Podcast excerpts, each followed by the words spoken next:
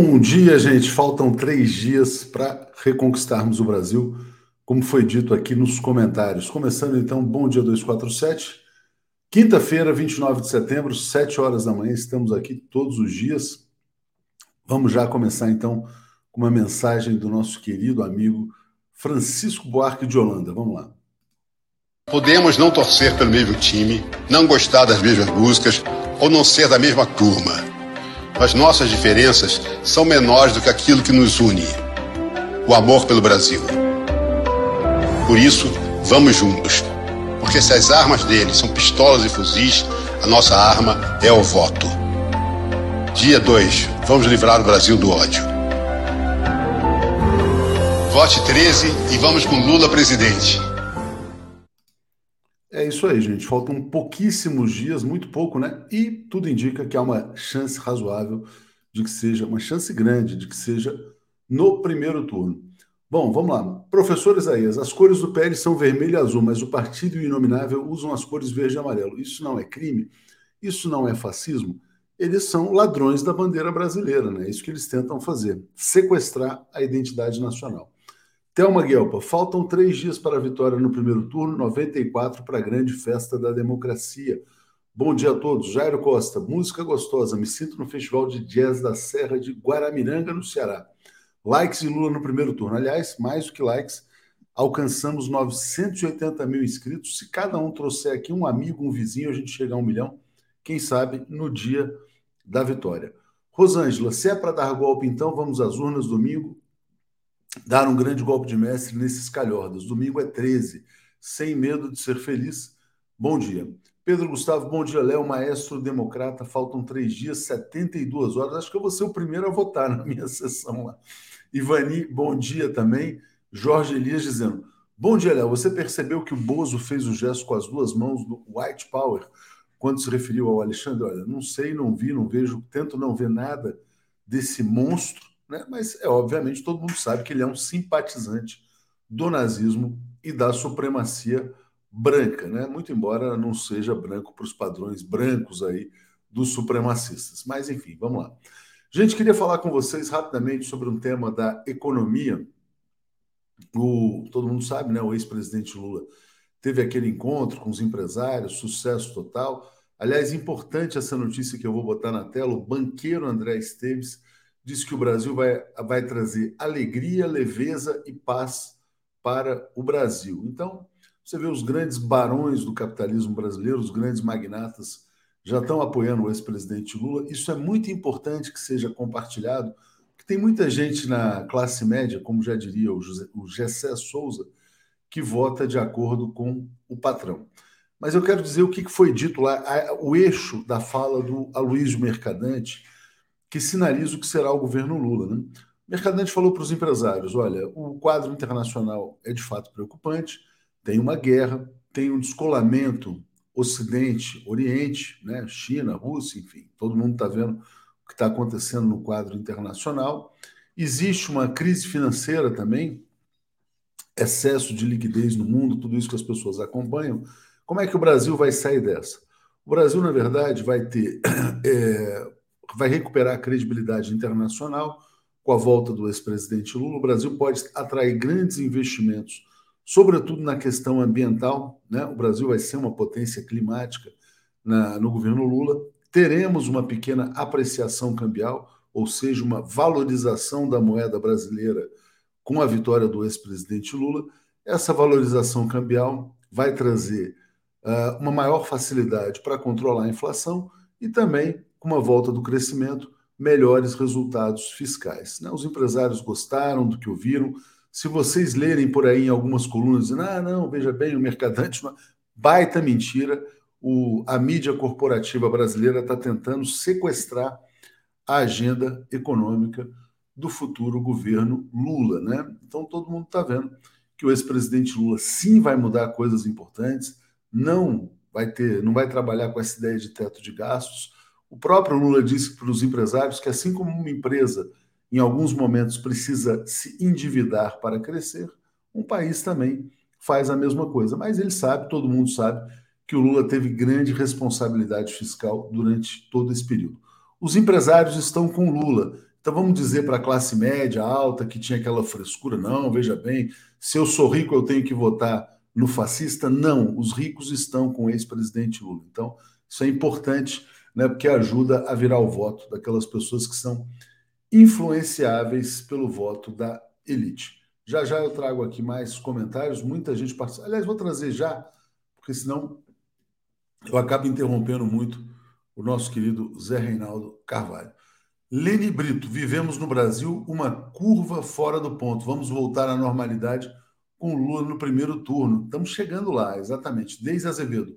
Hoje vou catar no trabalho quem não é inscrito no 247. É isso aí, Deise. Fala, você é inscrito no 247? Não é? Então já corta a amizade, já traz todo mundo para a gente chegar a esse um milhão. E vamos todo mundo seguir o exemplo da Deise. Li Oliveira, dia 2, checkmate. Reginalíssima, rumo a um milhão. Lula no primeiro turno. Dando um bom dia aqui à comunidade também. E é isso. E agora eu trago aqui o Zé Reinaldo Carvalho para a gente entrar nas notícias internacionais. O comentário de Zé Reinaldo. Tomando um copinho d'água aqui e embarcando o Zé Reinaldo. Bom dia, Zé, tudo bem? Bom dia, Léo. Bom dia, comunidade 247. Rumo a um milhão. Rumo a um milhão, rumo a um milhão. Eu quero ter um milhão de amigos, já diria o Roberto Carlos ali. Zé Reinaldo, vamos lá. É, dia 29 de setembro, o que, que você nos traz? nascimento do grande Miguel de Cervantes, um dos maiores escritores de todos os tempos. E a língua espanhola, a literatura espanhola, definitivamente, desde há 475 anos, ligado ao nome de Miguel de Cervantes e a sua fabulosa obra. Sensacional. Então, né, Don Quixote, obra-prima da literatura universal, grande lembrança aqui. Deixa eu bloquear um nazista aqui. Nazistas não são aceitos, tá? A gente já vai fechar os comentários no Facebook e a gente pede aqui para quem estiver assistindo pelo Facebook, venham para o YouTube, porque o YouTube é, é, vamos dizer assim, nazistas é blindado contra nazistas, é mais fácil. No Facebook, de vez em quando entra um ou outro, mas já já a gente vai, é, enfim, fechar os comentários lá também. Desde Azevedo dizendo, Léo, não vou cortar a amizade, não, só vou pedir inscrição. Estava só brincando, Desde, obrigado e Rogério Bessa. Bom dia para todos, expectativa e coração saindo pela boca. Zé, vamos começar então com uma notícia aqui sobre Cuba e Canadá. Os chanceleres se encontraram, defenderam fortalecimento das relações bilaterais. Importante, né? Porque o Canadá é um apêndice dos Estados Unidos. Diga lá, Zé. Muito importante essa notícia, a reunião dos chanceleres de Cuba e do Canadá.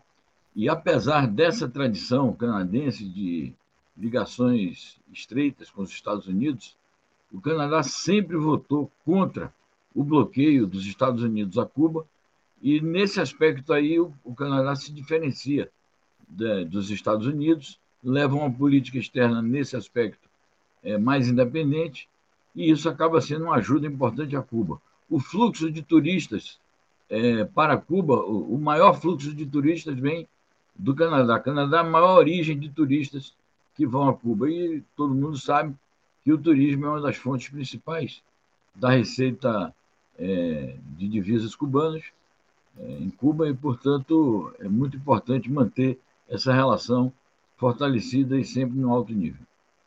Que coisa anacrônica, né, Zé? Esse embargo né, que dura tanto tempo. 62 né? anos já. Não, certamente. E com, a, com o ex-presidente Lula na presidência, certamente ele vai ser uma voz né, para que seja retomado aquele acordo que havia sido feito com Obama. Né? Nilson Abreu, Atus, como sua mãe, votarei no Fabiano trompetista. Já angariei vários votos para ele. Vou ver se a gente consegue trazer o. Quem sabe a gente consegue trazer o, o Fabiano para tocar o trompete aqui, depois da apuração, mandar uma mensagem para ele, para depois da vitória ele tocar o trompete aqui ao vivo conosco. Né?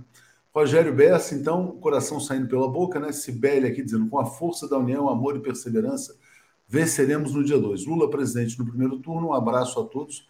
Desde Chapecó, bom dia também a Marilu Parreiras, que está nos apoiando aqui. Zé, seguindo aqui, então, quero trazer agora notícias sobre a relação cada vez mais próxima entre China e Argentina, né? Então tá aqui, Xi Jinping e Alberto Fernandes parabenizam um fórum de alto nível sobre intercâmbios culturais China-Argentina. E a Argentina, como todos sabem, está na fila para entrar nos BRICS. Diga, Zé. Importantíssimo porque isso, é, esse fórum assinala é, o 50 aniversário do estabelecimento de relações diplomáticas entre a Argentina e a China, aniversário que transcorreu ontem. E, nesta ocasião, foi realizado esse seminário, esse fórum de alto nível, e os dois presidentes, Alberto Fernandes da Argentina e Xi Jinping da China, enviaram a este fórum cartas de congratulações e ambos os lados destacam o alto nível das relações bilaterais e os interesses cada vez mais entrelaçados entre as duas economias. A Argentina se transformou, a China se transformou num grande parceiro comercial da Argentina, é uma ponta importante para a cooperação entre a América Latina e a China, e, portanto, é, essas relações assinalam um grande desenvolvimento é, bastante favorável à Argentina no momento em que o país está enfrentando dificuldades econômicas. A Argentina já assinou o protocolo de ingresso na iniciativa é, da Rota da Seda, e agora, como você lembrou, é, os dois países estão em vias de fechar o acordo relativamente ao ingresso da Argentina no BRICS, que naturalmente depende da aprovação de todos os países membros. Importante, Zé. E o caminho, né, a saída para a crise argentina, que já dura muitos anos, é a acumulação de reservas internacionais, ou seja, então para isso é preciso reforçar o comércio exterior, exportar mais para outros países, sobretudo para a China, e desdolarizar sua dívida interna. A Argentina precisa fazer o que foi feito pelo Brasil em 2002. A Argentina está presa nessa armadilha das crises cambiais porque tem uma dependência da qual não consegue se libertar. Não tentou se libertar efetivamente, né? Então, a Ali Oliveira está dizendo nova frente argentina, né? Exatamente. Eu acho que tem que ter uma conexão cada vez maior. Pessoal perguntando sobre o que aconteceu ontem, que várias transmissões ficaram travadas. Foi um problema no YouTube Brasil, tem muita gente fazendo live. Né? Tomara que não haja nenhum problema durante as eleições que envolva capacidade de transmissão, mas foi um problema geral, não foi um problema específico aqui da TV 247. Zé Reinaldo, então vamos lá. O grande tema internacional é a anexação de territórios pela Rússia. Os referendos praticamente encerrados todos eles aprovam a incorporação do território à Rússia, mas o Ocidente não aceita. O Olaf Scholz, por exemplo, disse que a Alemanha jamais reconhecerá esses referendos, como também não reconheciam a Crimeia, né? Então, passo para você falar sobre esse, esse fato. Muito bem, é isso. Primeiramente, é, é essa questão que a matéria vencida, os referendos já foram concluídos, os resultados já estão consolidados e pela decisão é, majoritária nas quatro regiões, é, esses territórios serão incorporados à Rússia. É, então, esse é um, é um, dado da realidade. Segundo dado, nos próximos dias, provavelmente ainda neste final de semana, mais tardar no começo da próxima, o parlamento russo vai se reunir e vai aprovar o pedido que já foi feito pelas autoridades dessas regiões de união à Rússia e, em seguida ao parlamento, o governo russo ratifica a decisão e, a partir de então, é, prevê-se que no dia 4 de outubro, portanto, terça-feira, a partir de então, esses territórios passam a ser considerados parte inalienável é, do território da Rússia. A consequência disso é que qualquer ataque aos territórios que eles vão continuar, os ucranianos e os seus aliados, vão continuar considerando territórios ucranianos sob ocupação russa, qualquer ataque a estes territórios será considerado ataque à Rússia. E isso poderá acarretar consequências as mais nefastas em termos de escalada do conflito. Sobre esse outro ponto que você levantou, que é o terceiro ponto aqui da nossa argumentação, a posição das potências ocidentais. Todas elas estão dizendo que não vão aceitar. Isso significa que teremos um conflito que pode ter uma longa duração de décadas porque é, não será simples a aceitação por parte do Ocidente e a Rússia tampouco vai recuar. Então, é de se prever que nós teremos aí ao longo de, de muitos anos, provavelmente muitas décadas, um permanente contencioso internacional sobre a posse desses territórios. Atualmente, essas potências estão dizendo que vão continuar retalhando a Rússia com novas sanções e os Estados Unidos anunciaram que de imediato vão fornecer mais 1 bilhão e 100 milhões de dólares em novas ajudas militares à Ucrânia. Vamos ver no que isso vai dar. O Nilson Abreu pergunta qual a verdade sobre o Nord Stream. A gente já já vai falar sobre isso. A Rússia investiga terrorismo, né? E hoje, 13 horas, convido todos a assistir a live com o Pepe Escobar. A questão do Nord Stream é um dos temas centrais. A Regina Líssima saudando aqui Cervantes, o mundo melhor é possível. Cadu Lacerda, em crises internacionais mundiais, a neutralidade é um excelente negócio. Vide Suíça e Suécia na Segunda Guerra. Isso só funciona com o gênio estadista no comando da nação. Temos um para eleger no domingo, então é Lula presidente no domingo. Eduardo nos apoiando, Nilson abriu essa coisa sobre a verdade do Nord Stream. E a Bárbara Arena, viva Lula, presidente do Brasil, viva o mundo multipolar chegando às portas do Brasil. Aliás, Bárbara, o tema da, da entrevista com o Pepe hoje às 13 horas, ao vivo, é O mundo multipolar espera Mr. Lula, né? Esse é o tema do programa né, que a gente definiu. Zé, você fala sobre a escalada, né, mas um diplomata russo importante fez uma colocação dizendo que, olha, não haverá conflito nuclear. Né? Eu acho que isso é importante. A Rússia fala que vai se defender, mas não está também assim nesse cenário de fim catástrofe nuclear. Então, passo para você falar.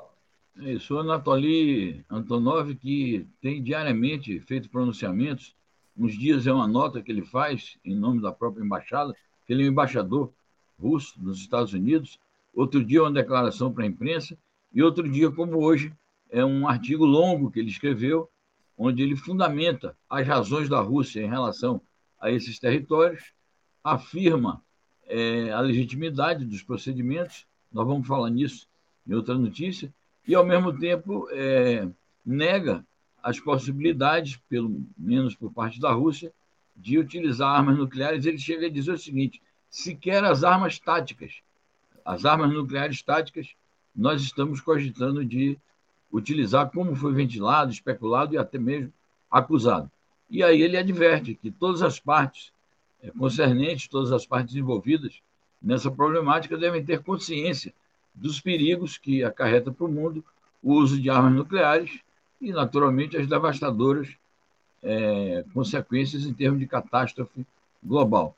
Então, eu acho que é um pronunciamento importante porque tranquiliza um pouco a comunidade internacional que estava preocupada com esta possibilidade. Agora, não, não se deve tomar isso como uma declaração de defensiva, uma declaração de que o país está desguarnecido, me refiro à Rússia, né, em relação a eventuais ataques.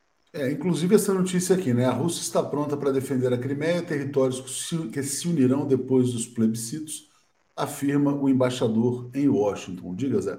Exatamente. É a sequência dessa primeira matéria, onde ele reafirma a soberania da Rússia sobre a Crimeia, porque até hoje, depois de oito anos que a Crimeia se reunificou com a Rússia, até hoje isso não é aceito. E no auge de uma crise militar, como a que está ocorrendo, é, as potências ocidentais dizem que a Ucrânia deveria aproveitar a oportunidade para recuperar, além de não aceitar a incorporação desses novos territórios, que eles deveriam é, tentar recuperar a Crimeia. Então, o embaixador, ao mesmo tempo ele diz que a Rússia não está disposta a utilizar armas nucleares, adverte que o país, apesar disto, está pronto para defender a Crimeia e esses outros territórios. Portanto, aquilo que eu venho dizendo, não tomem a declaração do embaixador russo como uma renúncia às suas capacidades de defesa em relação aos territórios legitimamente pertencentes hoje à Rússia. Zé, vamos lá, vamos, vamos atualizar os comentários e tem uma pergunta aqui para você. É, bom, ali a Ribeira, Ribeiro apoiando, a Rita de Cássia dizendo: vamos ver se a Europa vai aguentar o inverno sem o gás da Rússia. A história mostra que não. RML está dizendo: Canadá é uma mentira fácil identitária, só humilham Cuba. Cadula certas perguntas é: não há uma contradição entre Israel na Palestina? Israel na Palestina pode, mas Rússia na Ucrânia não? Como o Ocidente Branco explica isso? Quero ouvir o Zé, que na verdade na Palestina há anexação de territórios também. Diga, Zé. Exatamente. Além disso, a gente pode invocar a questão das colinas de Golã, que são território sírio ocupado por Israel. Podemos levantar a questão do Kosovo, que eles criaram artificialmente um país é, se separou da Iugoslávia, eles criaram o Kosovo. Poucos países reconhecem a existência de Kosovo como uma república independente. E eu vou até mais longe, eu sei que o que eu vou dizer é controverso, mas eu afirmo que eu tenho convicções sobre isso. Eles comemoraram, por exemplo, na época da queda do Muro de Berlim, aquilo que eu chamo de anexação da Alemanha Oriental. A Alemanha Oriental era um país independente. E, apesar de ter renunciado ao socialismo, isso não queria dizer que, rigorosamente, a Alemanha Oriental deveria desaparecer enquanto país. E foi feita a chamada unificação com a então Alemanha Ocidental, e que, na época, os socialistas e comunistas condenaram como anexação da Alemanha Oriental e ninguém diz nada. Então é isso que diz o Cadu: um peso, duas medidas. Para uns pode, para outros não pode. Mas essa sua foi bem polêmica mesmo, hein? Você já avisou que seria polêmico. Certo. Obrigado aqui ao Alair Padovani e Tayaná Santos, que se tornou assinante também. Vou também trazer o comentário aqui do Luiz Roberto Igreja, dizendo assim: ó, ninguém aqui defende a OTAN ou o imperialismo americano, mas considerar normal um plebiscito sobre a anexação de territórios ocupados militarmente em plena guerra já me parece demais. Então está registrada a crítica aqui do Luiz Roberto. Né? Evidentemente que a gente vive uma circunstância anormal. Né? A Rússia dizia que a sua segurança estava ameaçada. Esses territórios também estavam ali sob uma guerra, sob ataques desde 2014. Tem todas as circunstâncias, mas de fato não é uma situação normal, evidentemente. Vamos trazer aqui é, o comentário agora, a notícia agora é importante, né? Está aqui, ó. Guarda Costeira Sueca informa sobre quarto vazamento em gasodutos do Nord Stream. Uh, Zé, é sabotagem, é terrorismo? O que está acontecendo? Então, é, é, algo que precisa ser realmente investigado. Desde ontem nós estamos abordando esse assunto. Isso aconteceu em águas lá do, do Mar do Norte, na, é, nas águas territoriais. É, são águas internacionais mais próximas ao, aos territórios da Suécia e da Dinamarca. Foram quatro vazamentos. Há acusações de parte a parte. A União Europeia diz que é um, uma sabotagem, insinuando que são os russos que estão se aproveitando de uma situação para justificar, para utilizar como pretexto para é, reduzir o, o, envio da, da energia para a Europa. A Rússia diz que está investigando é, esses incidentes, é, como, portanto, considerando que é algo provocado como atos de terrorismo. Houve aquela questão que a gente é, apresentou ontem aqui do, do ex-embaixador polonês dizendo que ele chegou a fazer uma ironia agradecendo aos Estados Unidos, portanto, é, acabou, num ato falho, talvez, é, acusando os próprios Estados Unidos é, de terem ajudado a, a, cometer atos terroristas contra o, os dutos ali, de maneira que é um assunto realmente muito controverso, que está sob investigação e com acusações de parte a parte.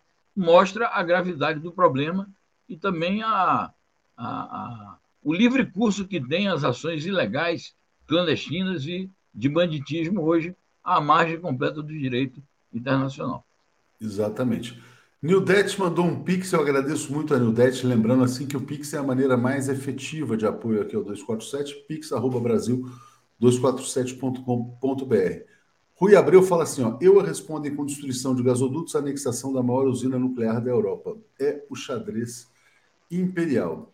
E Cadu Lacerda está dizendo: se vamos olhar para trás, que tal o Texas? Né? Não é exatamente a mesma coisa que a Rússia na Ucrânia, e as Malvinas e Porto Rico.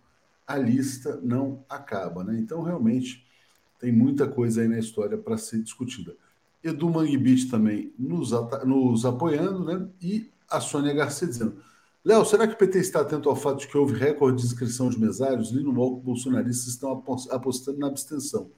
Podem deixar as sessões sem mesários? É importante chegar. Não, não vai ter sessão sem mesário. Vai ter, tu, vai ter tumulto, confusão, mas o Lula vai vencer essa eleição presidencial. Né? Ninguém aguenta mais essa peste que se abateu sobre o Brasil. Bom, Zé, e agora nem os Estados Unidos, né? Que agora é a nossa última notícia que eu vou colocar aqui Importante iniciativa do senador Bernie Sanders. Senado dos Estados Unidos aprova a recomendação de romper relações com o Brasil em caso de golpe. Né? Então, se o pestilento decidir promover um golpe de Estado com apoio do PL, os Estados Unidos romperão as suas relações com o Brasil. E a elite brasileira tem pânico, né? Só de ouvir essa possibilidade de que o Brasil possa sofrer algum tipo de sanção. Então tá aí, e os militares, como eles seguem, vamos dizer assim, as ordens imperiais, eu acho que o, é o golpe final no bolsonarismo. Diga, Zé. É, eu acho importante a, a, a, resolução que foi aprovada ontem no Senado é ainda no nível de recomendação, mas é válido, na minha opinião, como uma expressão de solidariedade com o Brasil e um alerta, você colocou muito bem, é um alerta para a classe dominante, porque é isso, eles morrem de medo de qualquer abalo nas relações com os Estados Unidos, que isso fere interesses históricos. Então, eu tomo como uma, uma manifestação importante de, de um setor da vida política estadunidense. É, quero lembrar que há delegações internacionais chegando no Brasil, muitas delegações oficiais chegando no Brasil, de instituições internacionais convidadas pelo Tribunal Superior Eleitoral. Haverá observadores internacionais também de várias áreas do pensamento progressista que estarão chegando no Brasil. E acho também que o TSE está bem aparelhado. É, as demonstrações todas que foram dadas nos últimos meses pelo TSE, e mesmo aquela organização que eles fizeram ontem, aquela visita na chamada sala escura e secreta, né, que o, o Alexandre de Moraes desmascarou a existência disso. Ele disse: não, está aqui, é transparente, é iluminada, é, é pública. Então, eu acho que, mesmo em relação aos mesários, o TSE está equipado para impedir. Claro que podem ocorrer tumultos, mas eu tenho a impressão de que as instituições que não, não são dependentes do Poder Executivo nem dos militares elas estão preparadas para reagir a qualquer tentativa de, de golpe eleitoral, de tumultuar um ambiente, e vamos adiante garantir a vitória do, do presidente Lula. Wesley Dourado está dizendo: Bolsonaro se tornou uma ilha de chumbo num mar profundo. Vai afundar irremediavelmente. Zé, como é que você está vendo esse isolamento dele, não só no Brasil, mas também internacional? Né? É, e eu acho que a gente vai ter um fenômeno interessante no domingo, caso o ex-presidente Lula vença no primeiro turno, que vai ser uma corrida para ver quem reconhece primeiro a, a vitória. Vai ter tele, já deve ter telegrama pronto da Argentina, dos Estados Unidos, da França. O mundo certamente está esperando pela vitória do Lula para que o Brasil volte ao mapa. Né? O Brasil hoje é um país fora do mapa do mundo. Diga, Zé. Eu acho importante que exista esse ambiente internacional. É, tenho a impressão disso também, de que o, o o mundo, porque o Brasil é um país relevante no mundo, é uma das maiores economias do mundo, é um país que tem um, um chamado poder, é, tanto um poder duro como um soft power, muito importante. Um país que desempenhou um papel também decisivo nas relações internacionais no período que foi governado pelo Lula e pela Dilma. Então, ele é um parceiro confiável. O Brasil, como tal, como nação, como Estado nacional, e a comunidade internacional toma esse período é, do golpe, de 16 para cá, e principalmente o governo Bolsonaro, como uma espécie de um hiato que precisa ser de novo preenchido, uma lacuna que tem que ser preenchida, para que o Brasil volte a ser um parceiro, interlocutor. Não quer dizer que o Brasil volte a ser um país subordinado, como já foi, das potências ocidentais, mas um interlocutor válido porque comercialmente e financeiramente e do ponto de vista diplomático e geopolítico, isso é útil para os países que querem é, a estabilidade mundial. E o Brasil, o mundo precisa de novas fronteiras de investimento. O Brasil vai bombar recebendo investimentos nessa área ambiental. Ana Bastida está dizendo: ó, é Lula no primeiro turno. O Mauro perguntando por que cancelaram a pesquisa de boca de urna. Simplesmente porque a apuração é muito rápida. Cinco horas da tarde já vai começar a ter resultado eleitoral. Zé, muito obrigado. Vamos lá, vamos em frente, vamos chamar o Paulo e o Alex aqui. Obrigado eu, até amanhã. Tchau, Valeu. Tchau. Alex Sonic e Paulo Moreira Leite. Bom dia, tudo bem com vocês? Bom dia, Paulo. Bom dia, Alex. Tudo bem, Paulo Moreira Leite? Bom dia, tudo bem? Tudo bem, Alex? Tudo bem, Atushi? Bom dia a todos e todas da TV 247. Bom dia, Alex. Faltam três dias, tudo bem? Bom dia. Três dias para o dia 2. Três dias para o dia 2, é isso aí. Bom dia. E Ana Bastida está dizendo. Paulo. É Lula no primeiro turno, é isso aí. Gente, vamos começar aqui. Eu quero trazer uma notícia de São Paulo, né? Eu acho que ainda, olha, vai, olha, foi muito importante acabar com o financiamento privado de campanhas políticas, mas esse fundo eleitoral ficou tão grande que eu acho que está tendo muito abuso, né? Então, vou botar aqui uma notícia de São Paulo, rapidinho, só para a gente comentar brevemente. O Tarcísio usando fundo eleitoral para repassar dinheiro para o cunhado. É o militar Maurício Pozobon Martins, de quem ele alugou o seu imóvel lá em São José dos Campos para dizer que morava em São Paulo. Né? Fundo eleitoral pagando as despesas pessoais do Tarcísio. Diga, Paulo. Olha, uh, realmente é surpreendente uh, a, a penumbra, né? em que se encontram as provas de residência do Tarcísio. Né? Esse, esse imóvel não está pronto, ele ainda está sob reforma. Uh, a gente viu outro dia que uh, o próprio Tarcísio não sabe direito nem onde vai votar, uh, já teve dificuldades, inclusive, para localizar o imóvel.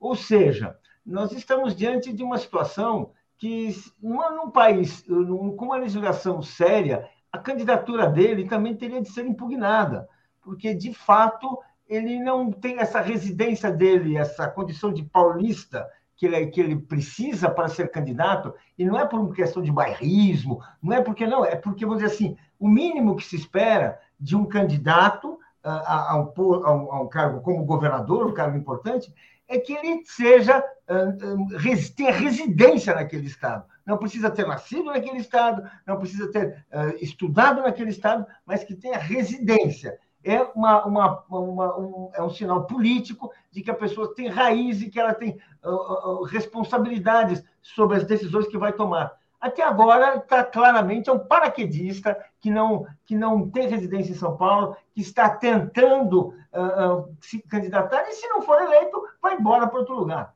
Claramente é isso, vamos dizer assim, é lamentável que a gente esteja assistindo isso. Assim, estamos em 2022, né? As, as, as regras mínimas da, da, do, do, do regime eleitoral deveriam ser obedecidas, e isso é uma afronta. É, Alex, você acha que há abusos também nesse fundo eleitoral? Quer dizer, muito exagero, muita despesa sendo feita sem muito controle? Quer dizer, como é que você vê isso? Não, eu quero falar desse caso específico. É, se, ele, se ele está dando 40 mil reais para o cunhado dele, que supostamente alugou o apartamento para ele, está pagando favor ao, ao cunhado. Ele está pagando favor. Isso não é, isso é totalmente ilegal. Isso mostra que ele não reside na, naquele endereço, naquele imóvel. Né? Ô, cunhado, você me empresta o, uh, o teu, o teu C, IPTU, o teu número do. Não, empresto, mas me dá uma grana, né? Claro, uma mão lava a outra. Você então, tocou no ponto central. Legalidade, assim, à, à luz do dia. É, isso é um ponto importante, Alex, porque se fosse um aluguel, o dinheiro tinha que sair da conta dele. É, né? Se ele estivesse alugando, tinha que ter um contrato. Né? Então, se o dinheiro está indo do fundo partidário, é um pagamento de favor, como você colocou. Né? Ou seja, motivo para impugnar, né? É lógico. Vamos ver, vamos ver se a justiça eleitoral vai funcionar no estado de São Paulo. E, enfim, esse caso desse Tarcísio realmente é um caso vergonhoso. Vamos lá, muitas, muitos comentários aqui. Vamos passar para as notícias aqui sobre o ex-presidente Lula. É, Cláudia Barreto está dizendo: ó, bom dia, domingo vamos buscar o Brasil no primeiro turno. Obrigado, Cláudia. Soleda Carreiro apoiando, Cândido Furtado também. Sérgio, Sérgio dizendo: no Distrito Federal, Flávia Arruda e Damares empatadas com 28. Rosilene Correia, do PT, tem 12. E aí, orientar a base para votar no mal menor? Olha, acho muito difícil que, vamos dizer assim, os progressistas votem na Flávia Arruda para impedir a Damares. Esse voto útil no Senado para eleger a mulher do Arruda, bolsonarista, ministra do orçamento secreto, também não vai ser simples, não. Acho que todo mundo vai tentar votar na Rosilene e fazer com que ela cresça. Jairo está dizendo que tal o memorial dos que tombaram por armas bolsonaristas de 18 a 22? Muita gente defende essa ideia. Ana Bastida defendendo Lula no primeiro turno. E aqui, Paulo, eu quero botar dois apoios importantes em jornais da mídia comercial corporativa. Né? Bom, quem está apoiando o ex-presidente Lula? Eu vou botar o advogado negro, defensor dos direitos humanos, Tiago Amparo, está dizendo: Lula é o candidato pró-família, pró-vida e pró-religião. E aí ele fala assim: pró-família, né? É a favor de que sua família tenha o que comer. Pró-vida, a favor de que seus entes não sejam mortos por um milhão de armas de fogo. Pró-religião, a favor de que seu templo possa existir. Ele pede mais diversidade na campanha do Lula, mas está dizendo que tem que ser Lula no primeiro turno. E um outro apoio importante que o ex-presidente Lula consegue no dia de hoje é o apoio da Miriam Leitão. Né? A Miriam Leitão está apoiando o ex-presidente Lula. Vou botar a notícia aqui na, na tela. Ela, na verdade, não declara com todas as letras, mas ela faz o máximo que alguém pode fazer dentro do jornal O Globo. Ela está dizendo, ó, não há mais polarização, é uma, candidata, é uma candidatura entre a democracia, é uma disputa entre a democracia representada pelo Lula, que conseguiu atrair o centro, contra o extremismo, né? Então são dois apoios importantes, mais dois, né, Paulo? Passo para você comentar. Sim, são apoios é, muito importantes, embora diferentes, né? O Tiago Amparo é uma voz claramente identificada e radicalmente é, identificada com os direitos dos pretos, e que ele advoga mudanças importantes, conquistas importantes para o povo preto, que começam sim com as cotas, começam com tudo isso, vão muito além, vão a intenção da cidadania. Ele cumpre um papel muito importante uh, no debate político e social brasileiro. A, a Marília é tão importante também, e essa, essa manifestação dela é, é, tem um setor, vamos falar assim, um setor, vamos falar assim, da classe dominante, né? Da qual a Miriam Leitão é uma porta-voz uh, intelectualizada, uh, qualificada para falar em nome da classe dominante, mas tem um setor da classe dominante que não aceita o bolsonarismo. Que, uh, uh, e que está vendo que não conseguiu oferecer uma alternativa e que aposta, uh, que prefere preservar as garantias democráticas que o Lula representa do que permitir um novo avanço do bolsonarismo. É o setor que protegeu, estimulou o bolsonarismo há quatro anos, mas que viu que a sua permanência irá trazer prejuízos até para ela própria. Então, ela resolve, nesse caso, eh, eh, eh, enxergar virtudes no Lula. É um mérito dela, enxergar virtudes é um direito de todo mundo, é o que ela está fazendo agora. É importante, tinha um comentário aqui, ah, o Atucho não esquece a Miriam Leitão. Não é que eu esqueço ou não esqueço, é que ela teve um papel no golpe contra Dilma. Hoje está dizendo que a democracia é o Lula contra o fascismo bolsonarista. Ela tem influência na sociedade brasileira, isso é inegável, né? Ah, e por falar em influência, Alex, vou botar aqui também mais uma notícia importante. Não é um apoio propriamente, mas é uma sinalização de paz. Né? Um dos caras mais ricos do Brasil, esse André Esteves, disse que o Lula vai trazer alegria, leveza e paz para o Brasil. Acho muito importante porque tem muita gente na elite, na classe média alta, que vota de acordo com os patrões. Diga, Alex. Não, o que eu posso dizer é que a, a, a campanha do Lula está dando certo. Né? Do Lula está dando certo. Né? Ele se propôs desde o começo a, a, a formar essa frente ampla, e é o que nós estamos vendo. Frente ampla é isso, são pessoas que não gostam ou não gostavam e passam a, a, apoiar. É assim que é a frente ampla. Não, não, são as pessoas que sempre gostaram e reafirmam o apoio, não é? E é isso que é importante, não é? enquanto, enquanto o outro candidato não é? está dentro de um bunker, desesperado, cabelo desgrenhado, uma coisa horrorosa, né? esteticamente é, é, destruído, moralmente destruído, não é? A cada dia mais você vê, vê a Xuxa, a Angélica. Então, é, é um movimento nacional, é, não, não, é, é suprapartidário, é suprapartidário, como deve ser uma frente ampla, não importa o partido. Qual é o partido da Xuxa? Não sei. Qual é o partido da Angélica? Não sei, não importa. Qual é o partido da Miriam Leitão? Não importa. Qual é o partido do Celso de Mello? Não sei. Era de direita, de esquerda? Não sei. É isso que é importante. E Nesse mais a momento, Não é? Olha, olha, o cara era de direita, virou de esquerda. Não é isso. Não tem, não tem que virar de esquerda ou de direita. É simples, ó, é no dia 2 que tem que votar. Alex, é e mais apoio chegando a também. A charge do Laerte é essa, é, o, o Tico Santa Cruz é isso. Então, é uma onda nacional, independentemente do que vai acontecer no debate. Né? É claro, daqui a pouco vamos falar do debate em si. Não, importante. E falando sobre isso, né, sobre os apoios, tem também Zeca Pagodinho, Paulo Oliveira. São tantos que a gente até, a gente até vai se perdendo, né? Paulo, vou atualizar os comentários aqui e vou botar uma, uma pesquisa no ar, também presidencial, que saiu hoje. Todas as pesquisas vão se ajustando na reta final, né? Ninguém pode dizer que estava mentindo antes, então tudo vai se aproximando. Olha a Brás Market, hein? Olha a Brás Market. É, é menos a, a Brás Market não, não tem, essa não tem salvação. O Ricardo Cardoso está dizendo: a eleição de Lula é a redenção do povo brasileiro depois da, torcida, da tortura desde a época mensalão. É, Gustavo Marques, bom dia. Zeca Pagodinho declarou apoio, o Brasil está ficando mais feliz. Ana Márcia, as duas escolhas da humanidade estão agora no Brasil, a barbárie ou a democracia. É, Maria Helena, Damares e Arruda jogam no mesmo time. Progressistas esquerda votem Rosilene 133.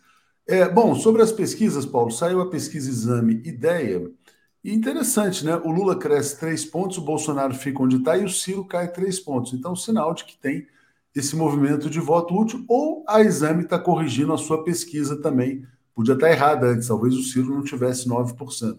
Caiu para 6%. O Lula foi para 47%, o Bolsonaro, segundo a pesquisa, tem 37%. Diga, Paulo. É, essa pesquisa é daquelas que a gente vê que a, a vitória no primeiro turno é possível Uh, mas os dados até agora mostram uma situação bastante apertada. Né? Se a gente soma os votos dos adversários, dos outros candidatos, nem todos podem ser chamados de adversários, mas são adversários da verdade. Você tem Lula com 47, Bolsonaro, Ciro e Simone dá 47. A soma dos, das intenções de voto dos três também chega em 47. Se a gente imaginar que vai ter 1%, 1,5% com aqueles candidatos bem pequenos, mas que vão apresentar sua candidatura, sempre somam alguns votinhos, a coisa fica apertada realmente. Ou seja, é, é, o Lula tem chance sim de vencer no primeiro turno, nós queremos uma vitória no primeiro turno, isso, isso dará uh, força para ele, uma força maior, porque não vamos nos enganar, ganhar, votar no Lula, todos podem votar. Mas uh, o debate sobre o programa, o debate sobre as medidas urgentes, sobre a revogação de, do grande pacote neoliberal que foi imposto, imposto goela abaixo do povo brasileiro, uh, uh, é uma outra conversa. É uma conversa diferente. A história do Lula é uma história que envolve esses compromissos, como a gente vê ah, pelas entrevistas, pelos, de, pelos depoimentos do, do, dos seus assessores econômicos e tudo mais. Mas, enfim, é a vitória, sim, é uma, é uma, é expressão de um movimento da nação. Agora, não estamos elegendo um mínimo denominador comum, nós estamos elegendo uma liderança. As outras não têm estatura. Os candidatos conservadores não, não, não, não têm força porque o povo, aquele que expressa a vontade do povo, a expressão do povo é o Lula, e o Lula tem um projeto, não é uma somatória de boas intenções. Exatamente, já aprovado, testado e aprovado. Reinaldo Melo está dizendo: Bozo parece Hitler em seu bunker, tal qual o filme A Queda. Está cada vez mais parecido com Hitler mesmo nos últimos dias, concordo plenamente. Alex, olha só, e não só está parecido com Hitler, como está tentando golpear agora ele e o PL, uma vergonha nessa notícia aqui. Partido de Bolsonaro pagou 225 mil reais a um instituto que fez parecer mentiroso com as urnas eletrônicas, contra as urnas eletrônicas. E o Alexandre de Moraes reagiu, colocou é, já o PL no inquérito das fake news. Diga, Alex. Você vê. Ai, ai, ai, mas é, olha, chamar isso de tentativa de golpe é até dar importância a um, a um lixo como esse, né? É um, isso aí foi apresentado pelo, pelo PL no dia 19 para para o TSE. O TSE não deu a menor importância para isso, porque é invade mentiras. Os funcionários sabem o código, eles podem mexer. Aí o que, que eles fizeram? Não foi nem Valdemar Costa Neto, mas foi um capitão Augusto, um capitão desse aí, um deputado desse do PL, que ontem resolveu denunciar para a imprensa: olha, o TSE não deu satisfação. Aí, a, hora que eles divulgaram, veio o Moraes e falou: ah, vocês divulgaram, então é fake news, porque vocês estão divulgando mentiras. Não tem nada de funcionários que sabem do, do da fonte, do código-fonte, não tem nada do que. Então, os caras. O Valdemar Costa Neto ficou quietinho na dele, aí deixou esse capitão Augusto aí, aí vem é, esse relatório é do tal do Instituto do Voto, do Voto Legal, de um tal de Carlos Rocha, levou 200 mil. Beleza, levou 200 mil, agora vai levar um processo, né? vai ter que encarar vai ter que encarar o Alexandre de Moraes. Então não tem mais golpe, não tem nada, não tem. Isso aí é, é, é, uma, é uma, é uma fake news que agora os caras vão ter que responder, né? É, e aqui, ó, quem não está feliz é o Valdemar Costa Neto, presidente do PL, está aqui na manchete do jornal Estado de São Paulo, dizendo assim: ó, Partido de Bolsonaro tem guerra de versões sobre urnas há três dias das eleições.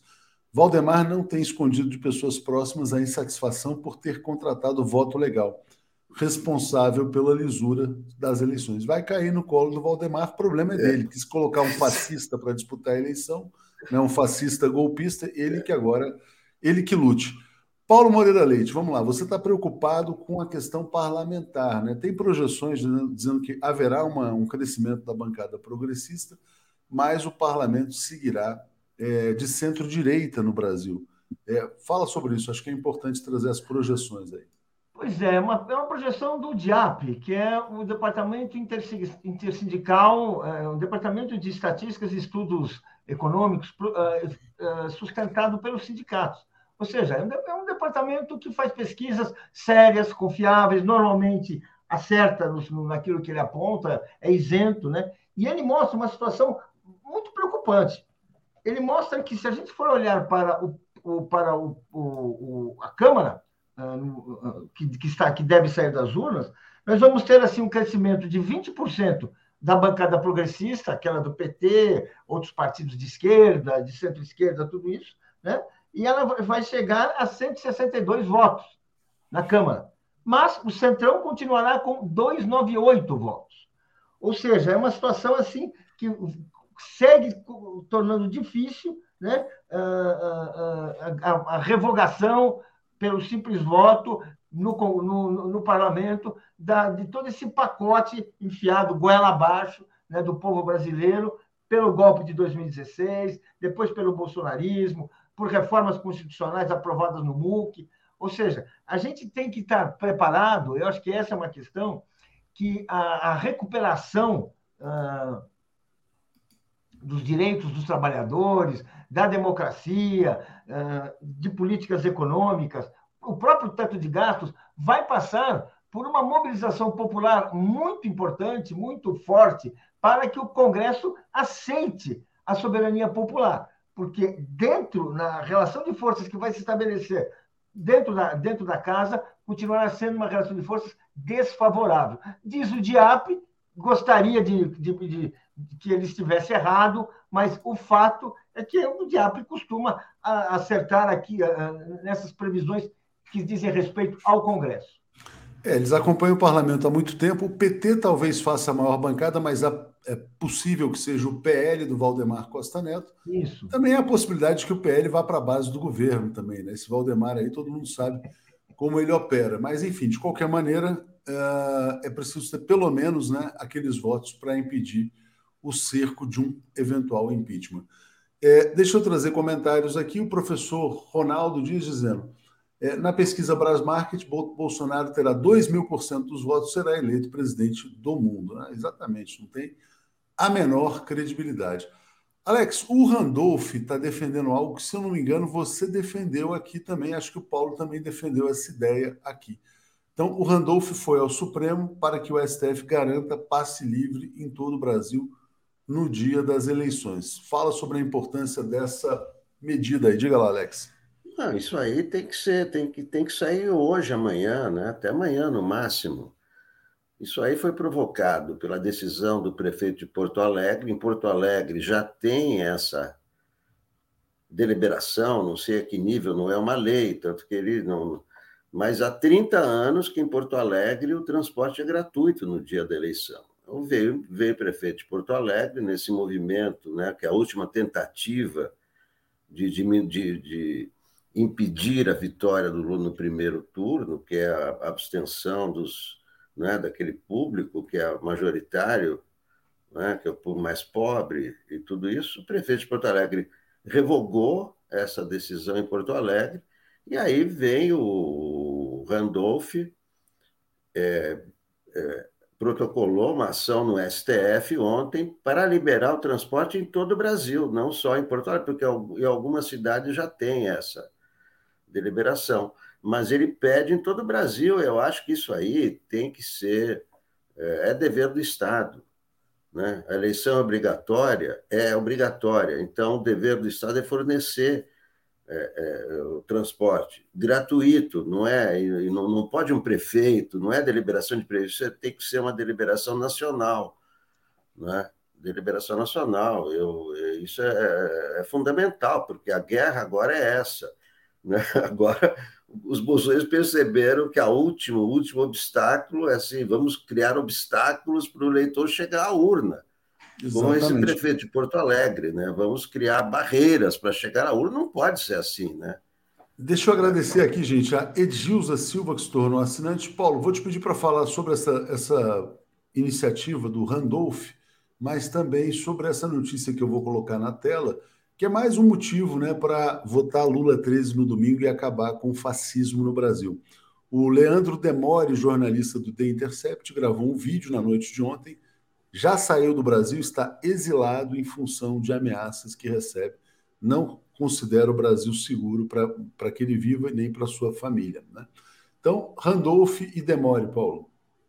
Pois é, o Demore, nossa solidariedade, o, o trabalho uh, do Intercept e dele foi muito importante no desmascaramento da Lava Jato, na, na demonstração clara de que o, o, o país estava sob um estado de exceção, embora muita gente quisesse acreditar que aquilo era democracia, que aquilo era justiça funcionando, né? e era, na verdade, um, um estado de exceção, muito importante isso.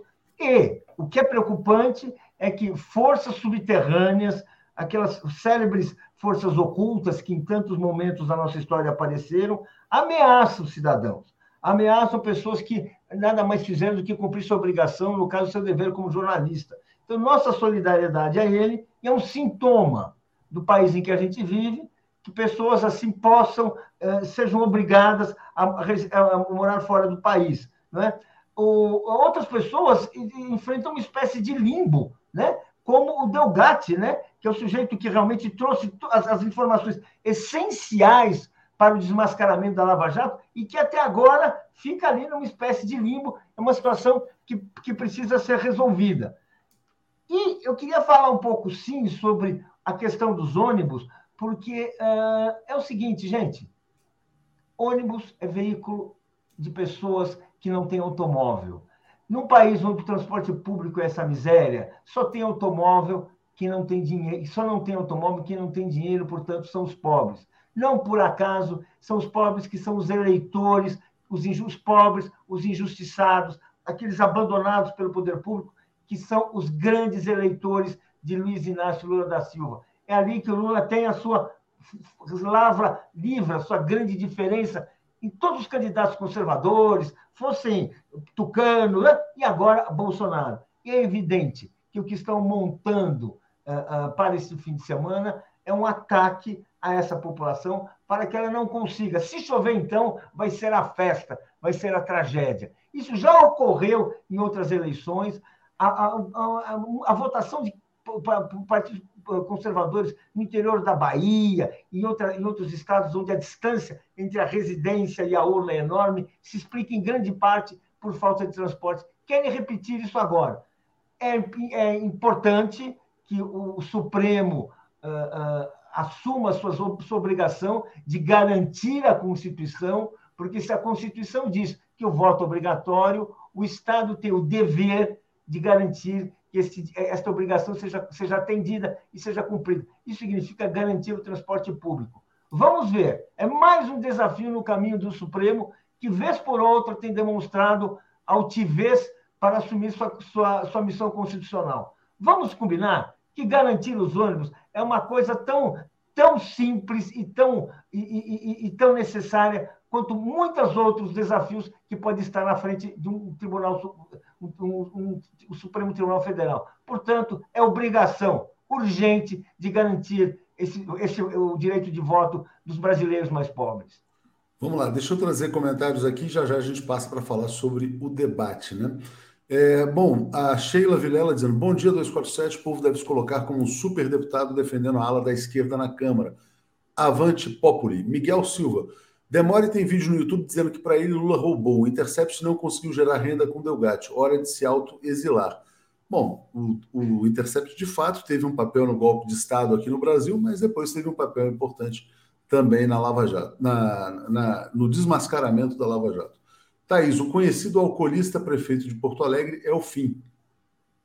É, Robinson Sobreira, Moro tinha um prazo, quebrar o Brasil antes da Covid-19. Alex, antes de pedir para te falar do, sobre o debate, só para mostrar mais um motivo para votar Lula 13 já no domingo, né?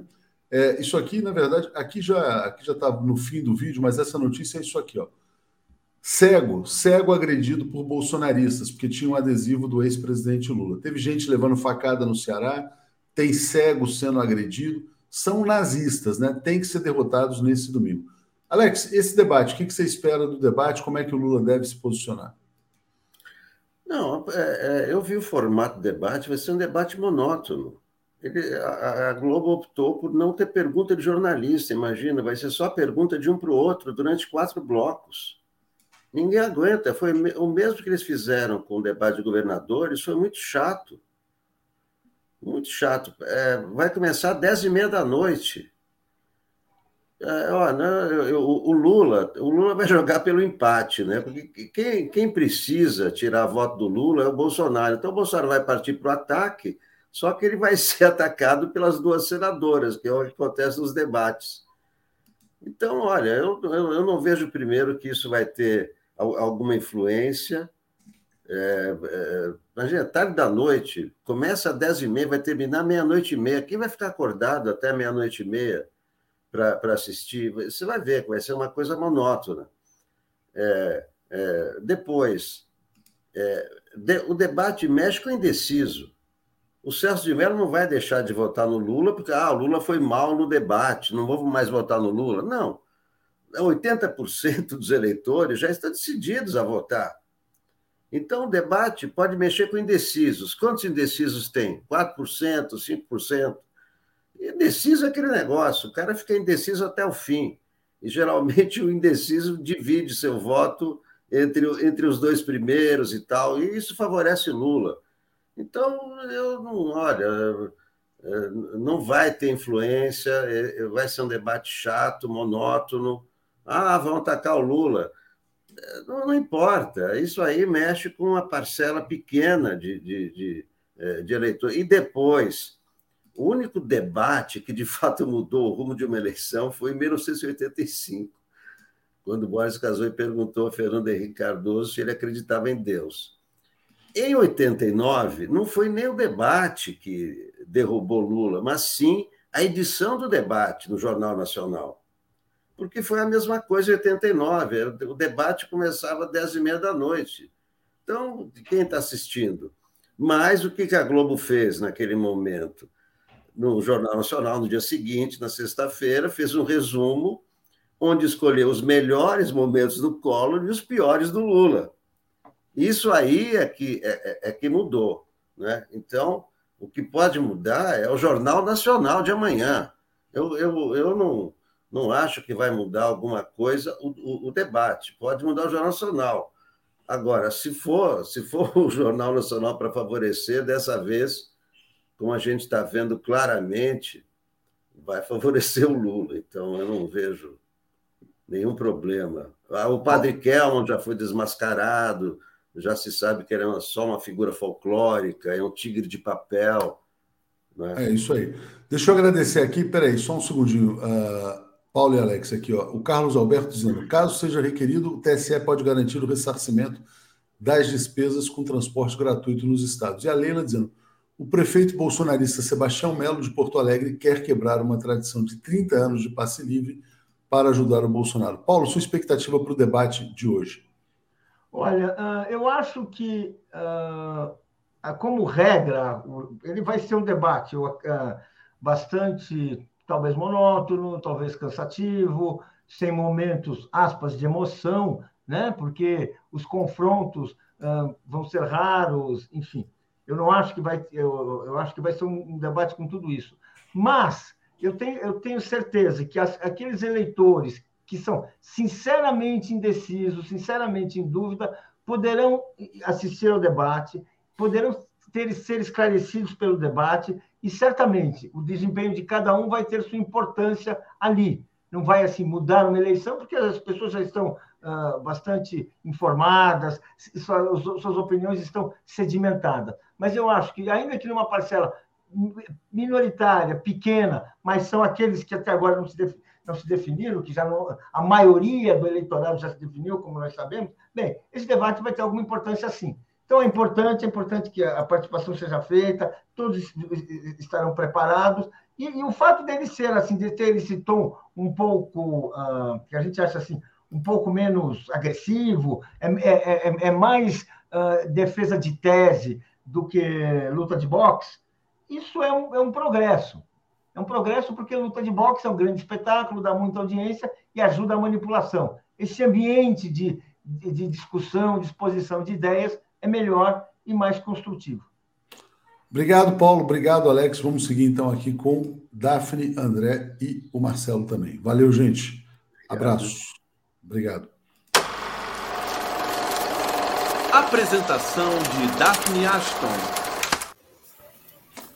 Bom dia, gente. Deixa eu só tirar esse comentário aqui da tela. Bom dia, Daphne. Tudo em paz com você? Bom dia, Léo. Bom dia, Marcelo. Bom dia, André Constantini. Bom dia, comunidade. Tudo em paz. Bom dia, André. Tudo em paz? Bom dia, Léo. Bom dia, Marcelo. Bom dia, Daphne. Bom dia, comunidade 247. Bem, Léo, a única paz que nós negros, pobres e favelados conhecemos aqui nas nossas faixas de Gaza e nos nossos campos de extermínio é a paz que existe no cemitério e essa paz eu não quero. Bom dia, Marcelo. Tudo bem com você? Bom dia, Léo. Bom dia, Daphne. Bom dia, André. Bom dia, comunidade. Léo, permite eu fazer um acréscimo aos últimos comentários do Bom Dia seu com o Alex e o Paulo? Claro. Há um fator no debate que vocês não abordaram. A tensão nervosa do Jair Bolsonaro poderá levá-lo a escorregar em cascas de banana, como anteriormente aconteceu no da Bandeirante e isso pode ajudar, sim, a definir o primeiro turno no domingo. Ele pode, ele próprio, criar problemas para a campanha dele, como já aconteceu outras vezes, por Tomara. conta do grau do nervosismo que ele está hoje. Gente, assim, eu tô nervosa, imagina o Bolsonaro. Assim seja, assim seja. Gente, vou deixar vocês aí. Obrigado, Marcelo. Valeu, André, o Marcelo vai fazer um comentário sobre o Rio e aí vocês seguem aí. Tá bom. Diga, Marcelo. Ah, Marcelo, o André fazendo. Você ia falar alguma André, coisa, Não. não, vou falar com o André sobre a questão do Castro aqui no Rio. Então deixa eu só é sair coisa aqui Valeu, Valeu, Léo. Valeu. Eu, André, eu estou invadindo o seu pedaço aqui hoje para trazer uma notícia super importante, porque ontem, eu não sei se vocês perceberam, ontem terminou o programa eleitoral para governador do estado. Hoje é o último dia de programa eleitoral gratuito e hoje é o dia dos candidatos à presidência da República. Amanhã, sexta-feira, já não tem mais programa eleitoral. No debate da TV Globo, o Marcelo Freixo lembrou que ele vinha alertando Sérgio Cabral dos problemas que o Sérgio Cabral teria e que depois o Sérgio Cabral é, acabou preso. E ele, Marcelo Freixo, alertou o Castro que está vendo o Cláudio Castro ir pelo mesmo caminho. Cláudio Castro desconversou, não quis falar, principalmente por conta do CEPERJ. CEPERJ, para quem não é do Rio, é, é um escândalo que descobriram o pagamento indevido pelo governo Cláudio Castro através dessa, é, eu acho que é uma eu não sei se é cooperativa, uma fundação, uma fundação, uma fundação. Bom, no programa eleitoral de ontem, o Cláudio Castro teve um minuto de direito de resposta no tempo do Freixo e alegou que o Freixo mentiu ao, ao é, ligar a campanha dele ao CEPERJ. O Freixo vem dizendo que o Cláudio Castro usa como cabo eleitoral é, pessoas que receberam indevidamente dinheiro vivo, não foi nem em conta bancária, foi lá na boca do caixa tirou dessa fundação, desse CEPERJ. Programas criados pelo Cláudio Castro, que o Tribunal de Contas obrigou que ele acabasse com esses programas. Hoje, o Globo está trazendo esta manchete aí, que você está vendo: escândalo do CEPERJ. Fundação pagou 5,6 milhões a ex-funcionários que atuam em campanhas eleitorais. Ou seja, a denúncia do Freixo vem se confirmando. Essas pessoas estão trabalhando para candidatos a deputado federal, para candidatos a deputado estadual, até para o Rodrigo Neves. O Rodrigo Neves já admitiu que não sabia e tirou as pessoas da campanha dele. Isto é algo que precisa ser badalado no Rio de Janeiro, para que as pessoas saibam que Cláudio Castro está se beneficiando, sim, dos pagamentos ilegais que foram feitos pelo CEPERJ, por essa fundação. E isso não vem, vem sendo discutido, colocado pelo Globo, não é nem pela campanha do Freixo. Embora o Freixo tenha batido muito nisso. Como não tem mais debate, como não tem mais programa eleitoral, e só poderá ser aproveitado pelo, pelo, pelo Freixo no segundo turno, que eu acho que será eminente, embora o Castro esteja querendo fazer a campanha do voto útil aqui no Rio de Janeiro, para ele liquidar no primeiro turno, o que eu não vejo condições de acontecer. Agora eu deixo com vocês aí o comentário. André, a gente, inclusive, né, nós tínhamos falado de você comentar aqui a operação da maré, né, que atingiu a, a, o complexo da maré, e como isso, nesse momento, de alguma forma beneficia o Cláudio Castro. Né? Além disso tudo, tem essa outra questão também dessas manobras eleitoreiras. Né? É, não é só a corrupção. É se utilizar da fragilidade de uma população para tentar, é, de forma eleitoreira, fazer aquelas, aquelas entradas na favela e, com isso, surpreendentemente, conseguir voto. Mas passo para você falar desse escândalo de corrupção também. E, é, se quiser, já aproveita e emenda aí com a, a história lá da maré, que foi muito triste sete mortos, né? Sete mortos, eu vou falar é, desses sete mortos, especialmente de uma pessoa que tinha uma barraquinha, né, no, e ele colocava essa barraquinha nos bailes funk que acontecem no complexo de favelas da Maré, especialmente ali na Vila do João e na Vila na Vila do João, especialmente na Vila do João. Vou falar um pouco a respeito da, da morte e da execução desse jovem. Bem, é, é de se estranhar, Marcelo, é, que seja concedido ao Cláudio Castro, né, ao atual governador do estado do Rio de Janeiro, que está tentando a reeleição, que foi né, o vice do Witzel, né, ele tenta esconder isso né, na sua propaganda eleitoral. O Freixo também no debate tenta sempre suscitar isso para que os eleitores, né, refrescar né, a memória dos eleitores, que o Cláudio Castro é, é, foi o vice né, do Wilson Witzel, né, que né, foi derrubado através do impeachment né, e foi preso. Né? Hoje ele está até concorrendo à eleição é de se estranhar né, que seja concedido ao Cláudio, ao Cláudio Castro né, é, o direito de resposta no programa do Marcelo Freixo, até porque essas denúncias que o Freixo faz relacionadas a esse caso de corrupção do CEPERD são denúncias que vieram à tona pelos grandes jornais de, de, pelos jornais de grande circulação aqui no estado do Rio de Janeiro, Jornal Globo, Jornal Dia, Jornal Extra. Né? O, Fre, o Freixo só está replicando e mostrando para a sociedade carioca quem é né, o governador André, Cláudio Castro. Foram levantadas pelo Ministério Público, primeiro. Aí a imprensa denunciou. denunciou só para complementar isso. Isso, isso, isso. São, são provas contundentes, né? São provas bastante contundentes que os jornais de grande circulação aqui propagaram e o Freixo está usando isso na campanha para alertar né, os eleitores aqui cariocas do estado do Rio de Janeiro quem é o Cláudio Castro que está aí tentando a reeleição. Fato é que o Cláudio Castro, com a venda criminosa da SEDAI, né, ele está com o bolso cheio de dinheiro. E através disso ele vem comprando apoio de parlamentares, de prefeitos né, no interior do estado. Né, isso também vem favorecendo o Cláudio Castro e usando aí o CEPERD né, para pagar funcionários fantasmas e para pagar aí cabos eleitorais que pegam esse dinheiro na boca do caixa.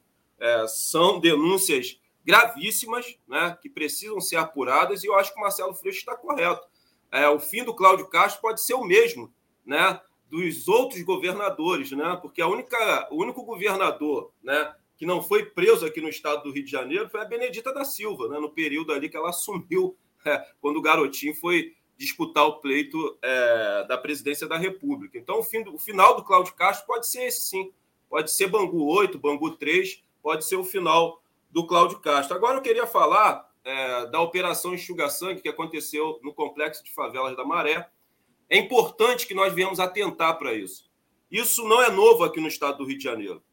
Essas operações Enxuga Sangue podem acontecer no domingo, né, para impossibilitar que muitos favelados, onde a grande maioria é eleitor do ex-presidente Lula, possam estar indo às urnas votar. Isso é fato. Isso é fato. Isso não é algo novo aqui no estado do Rio de Janeiro. E eu tenho quase certeza que o governador Cláudio Castro, que é um apoiador do Bolsonaro, é uma linha auxiliar do Bolsonaro aqui no estado do Rio de Janeiro, pode se utilizar dessa tática, né, das operações enxuga-sangue, para impossibilitar que os favelados, onde a grande maioria é eleitor do ex-presidente Lula, possa ir votar no domingo, dia 2 de outubro. E essa operação, ela teve início às 5 horas da manhã, foram 120 policiais policial civil, militar e policiais do BOP, o Batalhão de Operações Especiais, dois helicópteros blindados, que são conhecidos aqui no estado do Rio de Janeiro como caveirão aéreo, que aterrorizam as faixas de gás e os campos de extermínio, que são as favelas cariocas, cotidianamente nessas operações enxuga-sangue, que não tem resultado nenhum.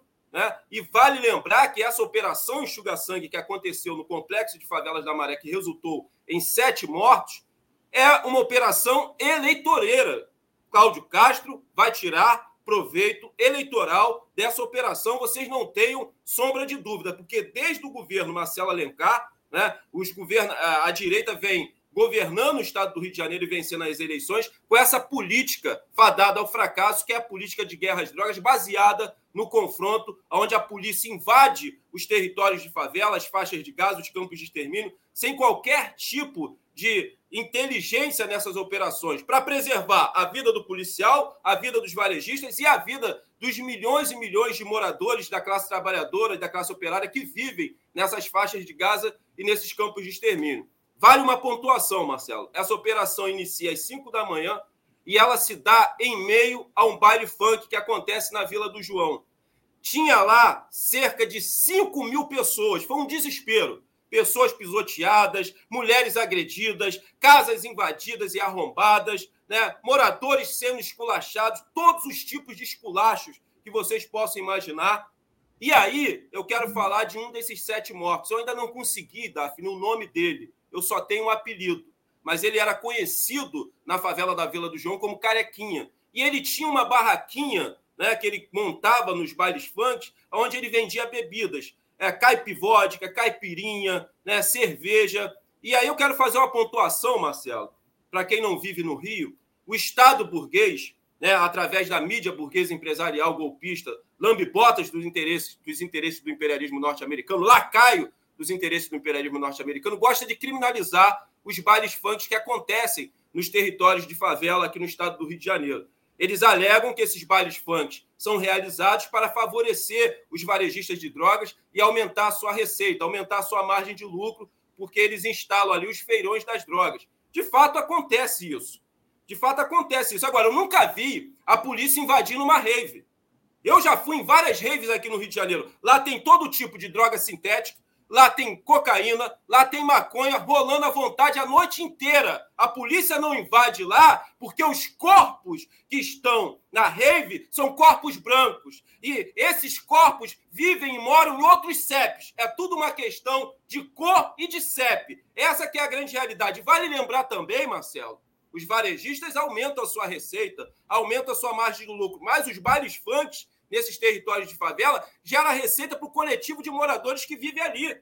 Por quê? É no dia do baile funk que a mulher que tem ali o seu salão de beleza, ele fica lotado. É no dia do baile funk que os comerciantes lucram com o baile funk. É no dia do baile funk, como o Carequinha tinha a oportunidade de colocar uma barraquinha ali para vender cachorro quente, para vender bebida, para vender caipivótica, para vender caipirinha. Então os bailes funk geram receita para o coletivo de moradores que vivem e moram nesses territórios de favela. Então tá bom, Davi. Vamos falar rapidamente do Carequinha.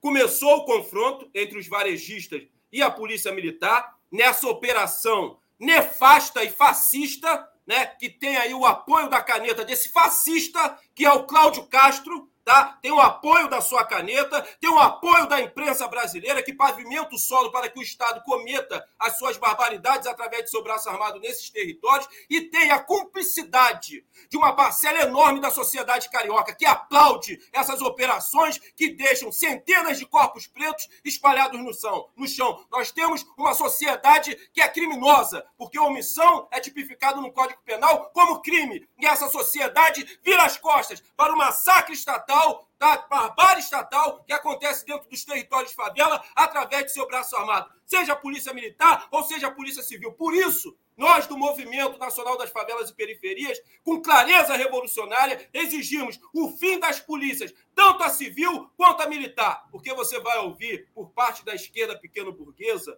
né, a esquerda pacifista, né, que ah, André Constantini, a saída é a desmilitarização da polícia, isso é balela, isso é conversa fiada de quem não vive lá, de quem não sofre o que a gente sofre. Nós temos uma polícia civil tão ou mais violenta que a polícia militar aqui no estado do Rio de Janeiro. A maior chacina praticada no estado do Rio de Janeiro foi praticada pela polícia civil. E o braço armado do estado só tem quatro serventias no modelo atual econômico que nós que é vigente no Brasil, que é o capitalismo. Primeiro, manter a ordem do capital. Segundo, proteger a propriedade privada. Terceiro, vigiar e controlar os territórios de favela para impossibilitar rebeliões e revoltas populares. Esse é o papel das polícias no sistema econômico vigente, que é o capitalismo. Pois bem, cinco da manhã começa o tiroteio.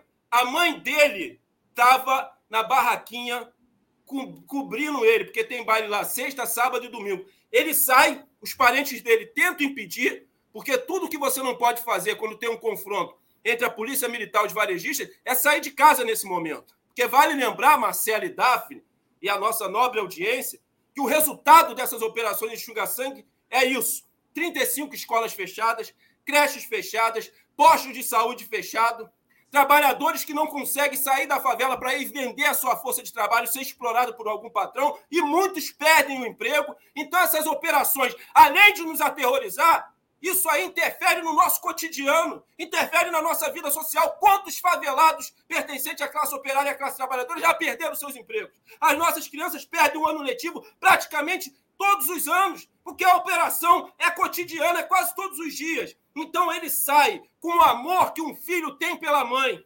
Mas aí, no meio do caminho, ele se depara com o tribunal de justiça, né? o tribunal que é instalado pela Polícia Militar. E ali ele é julgado e sentenciado e executado. O nome dele? Carequinha, trabalhador informal que trabalhava no baile funk. O crime dele foi tentar sair para salvar para buscar a sua mãe. Essa é a nossa realidade. E essa realidade, ela precisa e necessita ser mudada. Sabe por quê, Marcelo? Nós não temos nenhum tipo de medo dessa violência política que vem assolando o país. É porque nós, pretos e favelados, pertencentes à classe operária à classe trabalhadora, que vivemos nesse campo de extermínio, convivemos com essa violência cotidiana. Agora, Enquanto essa violência está retida nesses guetos, que são as favelas, os campos de extermínio e as faixas de Gaza, ela não comove ninguém. Não tem comoção social. Não tem pessoas estarrecidas. Agora, quando essa violência que está retida ali, que é praticada pelo braço armado do Estado maldito burguês, e a tal bala perdida começa a atingir outros corpos em outros CEPs, aí começa toda a comoção seletiva e social que acontece nessa sociedade. Talvez seja o momento para o André Constantini parar de gritar. Os nossos gritos que incomodam tantos internautas aqui. Talvez seja o momento, até pela minha saúde mental, até para curar a minha saúde mental, porque são mais de 20 anos fazendo essa luta. E chega uma hora, o corpo cobra, parceiro. A gente está cansado. Vocês não sabem o terror que é essas operações. Vocês não têm um mínimo de ideia o que a gente sofre ali dentro. Vocês não têm um mínimo de... Dilaceraram a mão de uma mulher, a mão dela ficou toda quebrada. Toda quebrada, bateram toda espancada. Então, quem sabe, né? Talvez seja a hora do André Constantino parar de gritar, já que o nosso grito incomoda mais do que a barbárie estatal que nós sofremos nas favelas. Para encerrar, Daphne, para passar para o Marcelo, eu quero dizer uma coisa para vocês. Deus escreve planos de paz. Isso é para sua reflexão.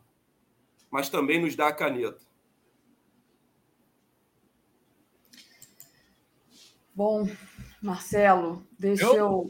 eu... deixa... Eu só tenho que aplaudir o que o André falou. A experiência dele vale da, da convivência das comunidades da qual eu estou afastado. E eu aplaudo a, a, a, a todo o discurso que o André Constantino, e entendo a revolta dele, assim como da população das comunidades. E a gente está alertando isso, sim. Essas operações é jogo eleitoral do Cláudio Castro. É isso. Era aí que eu queria entrar. A gente ainda tem dez minutinhos aqui. Marcelo, se quiser ficar, seja bem-vindo, até para o André tomar aí um, um, ar, né? Porque isso mexe muito com o emocional do André, claro, né? Ele está ali vivendo na carne tudo que a gente só assiste de longe pela televisão e é muito difícil para ele. Só quero ler aqui um pouco do que diz nossos é, nossos internautas. Eu não sei se o Léo é, já leu aqui do, do Paulo Gil, mas vou ler. Debate 1. Um, responder às provocações com firmeza. Se Bolsonaro diz ex-presidiário, responder com futuro presidiário. 2. Fazer chamamento ao povo pobre. Vá votar, lá você é livre, ninguém manda em você. A Reginalíssima, amanhã Lula em Fortaleza, virada com o Humano, Lula primeiro turno. Li Oliveira, quero presença, orientação e ajuda do Hélio Luz. Luciane Pinto pede um recorte da fala do André. O André expôs aqui claramente é, como é que funciona né, é, esse tipo de operação, e, enfim, deu aí o exemplo do Carequinha, meus sentimentos à família dele e a todos os amigos e as pessoas que, estavam ali em torno dele. Mas, é, de, de fato, né, o que a gente sabe de maneira é, pragmática, o Cláudio Castro faz isso de propósito, né? Porque tem uma parte da operação, ele ganha voto com o assassinato dessas pessoas. Né? Infelizmente, e, né? E foi por isso, exatamente, foi por isso que eu falei: bom, a gente está falando do Cláudio Castro e o André quer falar da Operação da Maré, porque são duas coisas: é o escândalo de corrupção e o, o assassinato proposital né, que o Cláudio Castro promove. Deixa eu só agradecer a Rosângela, que é aqui do Rio. Olha, André, grito que precisa ser dito. Não, se não é possível ouvir, tape os, os olhos e continue tapando os ouvidos para essa realidade. Força, André. Exatamente, é uma realidade que realmente incomoda, né? mas que precisa ser. É cansativo, né, Daphne? É, você sabe que no programa Papo Reto, nós estamos no Setembro Amarelo, e eu falei, né, todo mundo sabe, eu, eu, tento sempre externar isso, né? Eu sofro com depressão, eu sofro é, de ansiedade, e essas três semanas elas se tornaram bastante agudas, né? E se não fosse o meu filho, o Malco Lumumba, porque o, o depressivo ele precisa de algo para motivá-lo, né? Para motivar ele a levantar da cama, escovar os dentes, comer, tomar banho. Porque quando a depressão está aguda, você deixa de fazer coisas é, que você faz no seu cotidiano. Né? Eu fiquei duas semanas sem conseguir sair de casa. Eu até fiz um apelo para a militância, né? Nós temos uma militância onde ela cobra muito, mas cuida pouco, né? Quanto, quantos outros militantes estão com a mente fodida como eu? Né? Então, antes de cobrar, porque o militante não foi na reunião, não participou do ato, vamos saber por que ele não foi. Né? Tem um monte de militante aí com dificuldade financeira, passando fome e com depressão, que às vezes o impossibilita de sair de casa. Mas nessa longa batalha que eu venho travando, Daphne, que já passa mais de 20 anos, eu consegui, né, e foi doloroso, é, não dar permissividade de colocar os meus problemas individuais acima da luta coletiva pelo socialismo, a qual eu almejo, né, e está aí como meu farol de luta. Eu queria falar, que tem tudo a ver com o que a gente está abordando aqui, da violência política que cresce nesse país. E essa violência política cresce nesse momento do pleito eleitoral não é à toa, não é uma coisa aleatória. Né? Existe uma intenção por detrás do avanço dessa violência política. Eu estou recebendo uma série de casos, Daphne. Né? Teve uma senhora aqui em São Gonçalo foi agredida pauladas grávida por um bolsonarista. Ontem também, é, no Rio Grande do Sul, acho que em Curitiba, no Paraná, né, um bolsonarista foi lá né, e ameaçou um petista que estava ali fazendo campanha né, para uma vereadora nossa que está disputando aí a deputada estadual. Né? A sede do PT, não sei se foi na Paraíba ou no Ceará, foi invadida e uma militante que estava lá foi agredida. E, e essa violência política que aumenta e avança no Brasil, ela é fruto do discurso de ódio que parte do Palácio do Planalto, da boca imunda e suja desse miliciano, desse bandido que nós vamos derrubar da cadeira da presidência da República através do voto popular no domingo. Nós vamos vencer essa eleição no domingo. Nós precisamos vencer essa eleição no domingo. Agora, Daphne, se nós não conseguirmos vencer a eleição no domingo, um apelo para a militância. Nós não podemos dar permissividade que uma onda de frustração tome conta da militância. Se não vencermos no domingo, a gente tem que redobrar o nosso ânimo, continuar nas ruas para vencermos no segundo turno. Agora, é óbvio que as chances de vencermos no primeiro turno não é ilusória. As pesquisas demonstram isso e esse, essa onda de apoio popular em torno da candidatura do ex-presidente Lula, artistas, juristas, políticos, isso nos enche de esperança de, de fato, vencermos a eleição no primeiro turno e salvarmos o que sobrou desse país, desde o golpe de 2016, que foi midiático e institucional, financiado pelo imperialismo norte-americano. Mas nós não podemos permitir, caso não conseguimos aí vencer no domingo, que uma onda de frustração tome conta da militância. Então, esses atos violentos vai continuar acontecendo, Davi. Eu não estou aqui querendo ser o profeta do apocalipse, mas vai ter companheiros que vai morrer. O que eu quero alertar os companheiros é para o dia do pleito eleitoral domingo. Todo cuidado, toda precaução e toda atividade é pouco. Agora, eu não estou aqui induzindo você a ter medo. Isso jamais, em tempo, em hipótese alguma. Eu não estou aqui induzindo você a se intimidar pelas ameaças desses fascistas, porque são fascistas, Davi. Nós temos que tratar essa gente como fascista, temos que dar nome aos bois, temos que parar essa, chamar essa gente de bolsonarista. Isso é atenuar, é amenizar. São fascistas que estão armados. Mais de um milhão de novas armas circulando no Brasil. Uma parte delas está com os caçadores que compraram pelo CACs, está com os colecionadores, a outra foi para a milícia, foi para o PCC, foi para o Comando Vermelho, e o restante está na mão desses fascistas. Eles estão armados e são fascistas e precisam ser combatidos como tal. Nós precisamos combater, porque vamos derrubar o Bolsonaro domingo. Mas esses fascistas que saíram do bueiro junto com ele permanecerão aí. E aí, Daphne, para encerrar, é muito importante, eu quero me direcionar à militância que nos assiste. Eu quero que o Partido dos Trabalhadores, do qual sou dirigente, assuma essa responsabilidade, esse protagonismo. De quê, Davi?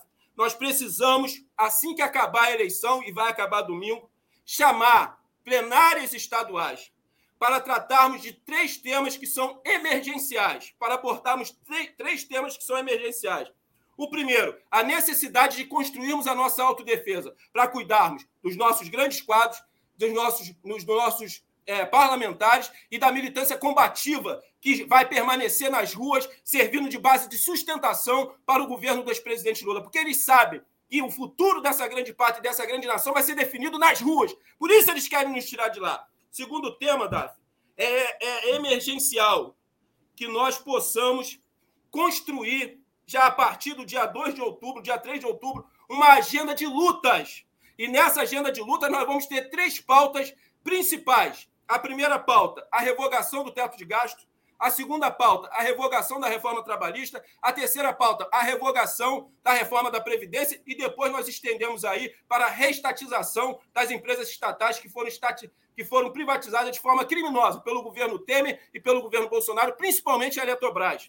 Lula vai precisar de povo na rua e mobilização social para que ele realize as reformas que são emergenciais para reconstruirmos esse país. Ou a militância entende isso de uma vez por todas, ou Lula vai ter dificuldades extremas de governar essa pátria e essa grande nação. Então eu espero. E a terceira, para passar para o Marcelo, não menos importante, a necessidade de traçarmos, Marcelo, uma tática e uma estratégia para que nós possamos derrotar o Centrão. E como é que se derrota o Centrão? Fazendo maioria no Congresso Nacional. Olha, você, eu estou fazendo campanha para o Legislativo o descrédito e a descrença para, para o legislativo é enorme. As pessoas decidem o voto ali no dia pegando o santinho. Então a gente tem que traçar uma, uma, uma estratégia, uma tática, para que nós possamos superar o Centrão na próxima eleição, para que um futuro governo de esquerda tenha o Congresso na mão. Porque, Marcelo, quem governa esse país é quem controla o Congresso. Por isso que o Centrão não faz questão nenhuma de assumir o executivo. Ele que controla. Né? E aí ele fica ali, faz maioria e fica barganhando ali. Então, acho que é necessário, eu vou fazer essa luta dentro do PT para que no dia 3 de outubro a gente chame essas plenárias estaduais para discutir esses temas tão importantes. Não sairemos das ruas, fascistas! Não temos medo de vocês, seus canalhas! Muito bom, André. Marcelo, eu preciso dar um recado aqui antes de encerrar e a gente já está ultrapassando o tempo aqui. Eu só queria dar meus parabéns ao André, vou compartilhar aqui. O André não está nem sabendo, porque eu nem falei para ele, mas vai estrear um documentário do qual ele é ator, tá? O nome do documentário é Contrafogos. Ah, o que, que é Contrafogos, né? Contrafogos é, é, são aquelas. É, são determinadas áreas que você é, acende para deter o incêndio, né? Então, é um, um documentário do qual o André participou tem o Rumba Gabriel, tem várias pessoas que é, foram resistência, que tentaram, de alguma forma, deter esse feliz, incêndio, que é o golpe e depois o governo do Bolsonaro. Sim. Só para dizer isso para vocês. Obrigado, enfim. obrigado. Assim, a gente participou, estou muito feliz de ter se é. concretizado. Agora, só para encerrar, eu acho que a gente não pode cometer, Marcelo, o mesmo erro que nós cometemos André, durante me permite... o período que nós. Rapidinho, que a gente governou esse país por 13 anos. A, a esquerda faz uma confusão que é muito ruim para a gente avançar rumo ao socialismo. Governo é para governar, Marcelo. É para melhorar a vida do povo, em especial dos mais pobres. O dever, sabe, a responsabilidade de organizar as massas, de mobilizar as massas é do partido. Eu espero André, que o partido me permite PT realize uma... esse papel. Me permite discordar de um ponto na sua fala. Gente, a gente não. não dia 3, dia 3, nós temos que continuar mobilizados para garantir o segundo turno dos governos estaduais. Não é ainda para pensar no governo federal. O Lula deve ser eleito no dia primeiro e vai se empenhar pelas campanhas de segundo turno. É essa a nossa preocupação. De hoje até domingo, vamos consolidar a vitória do Lula no primeiro turno. Vamos ajudar no Rio Marcelo Freixo a chegar no segundo turno porque não há chance no primeiro. Em Minas, vamos ajudar a levar o Zema para o segundo turno que ele não esperava. No Distrito Federal, o Leandro Graça. Em São Paulo, o Haddad já está no segundo turno. E aí nós vamos ter que arregaçar as mangas, André, para eleger esses governadores. Depois, aí nós vamos discutir o governo Lula mais adiante. Lembrando que, na medida em que a gente se empenhe por eleger esses governadores, nós estamos mobilizando as massas para depois discutirmos o governo Lula, como você propõe, e que eu acho fundamental também. É isso. Obrigada, Marcelo. Obrigada, André. Valeu. Um abraço eu... a todos. Abraço. Deixa eu só agradecer o pessoal aqui. É, Karine Caterine Benevides, que mandou um super sticker aqui. É, a Fernan, o Fernando Bai. Ah, não sabemos nem fazer o cálculo eleitoral, diz ele. Li Oliveira, cariocas, coração no social. Um, peraí, cariocas, um coração no social e o outro na causa animal. Vote é, Dr. Marcos Paulo, do PSOL. Fernando Sobrinho Pinheiro, André, a sua luta está correta. Esta brutalidade contra a população periférica é normalizada pela classe média, aliás, é incentivada.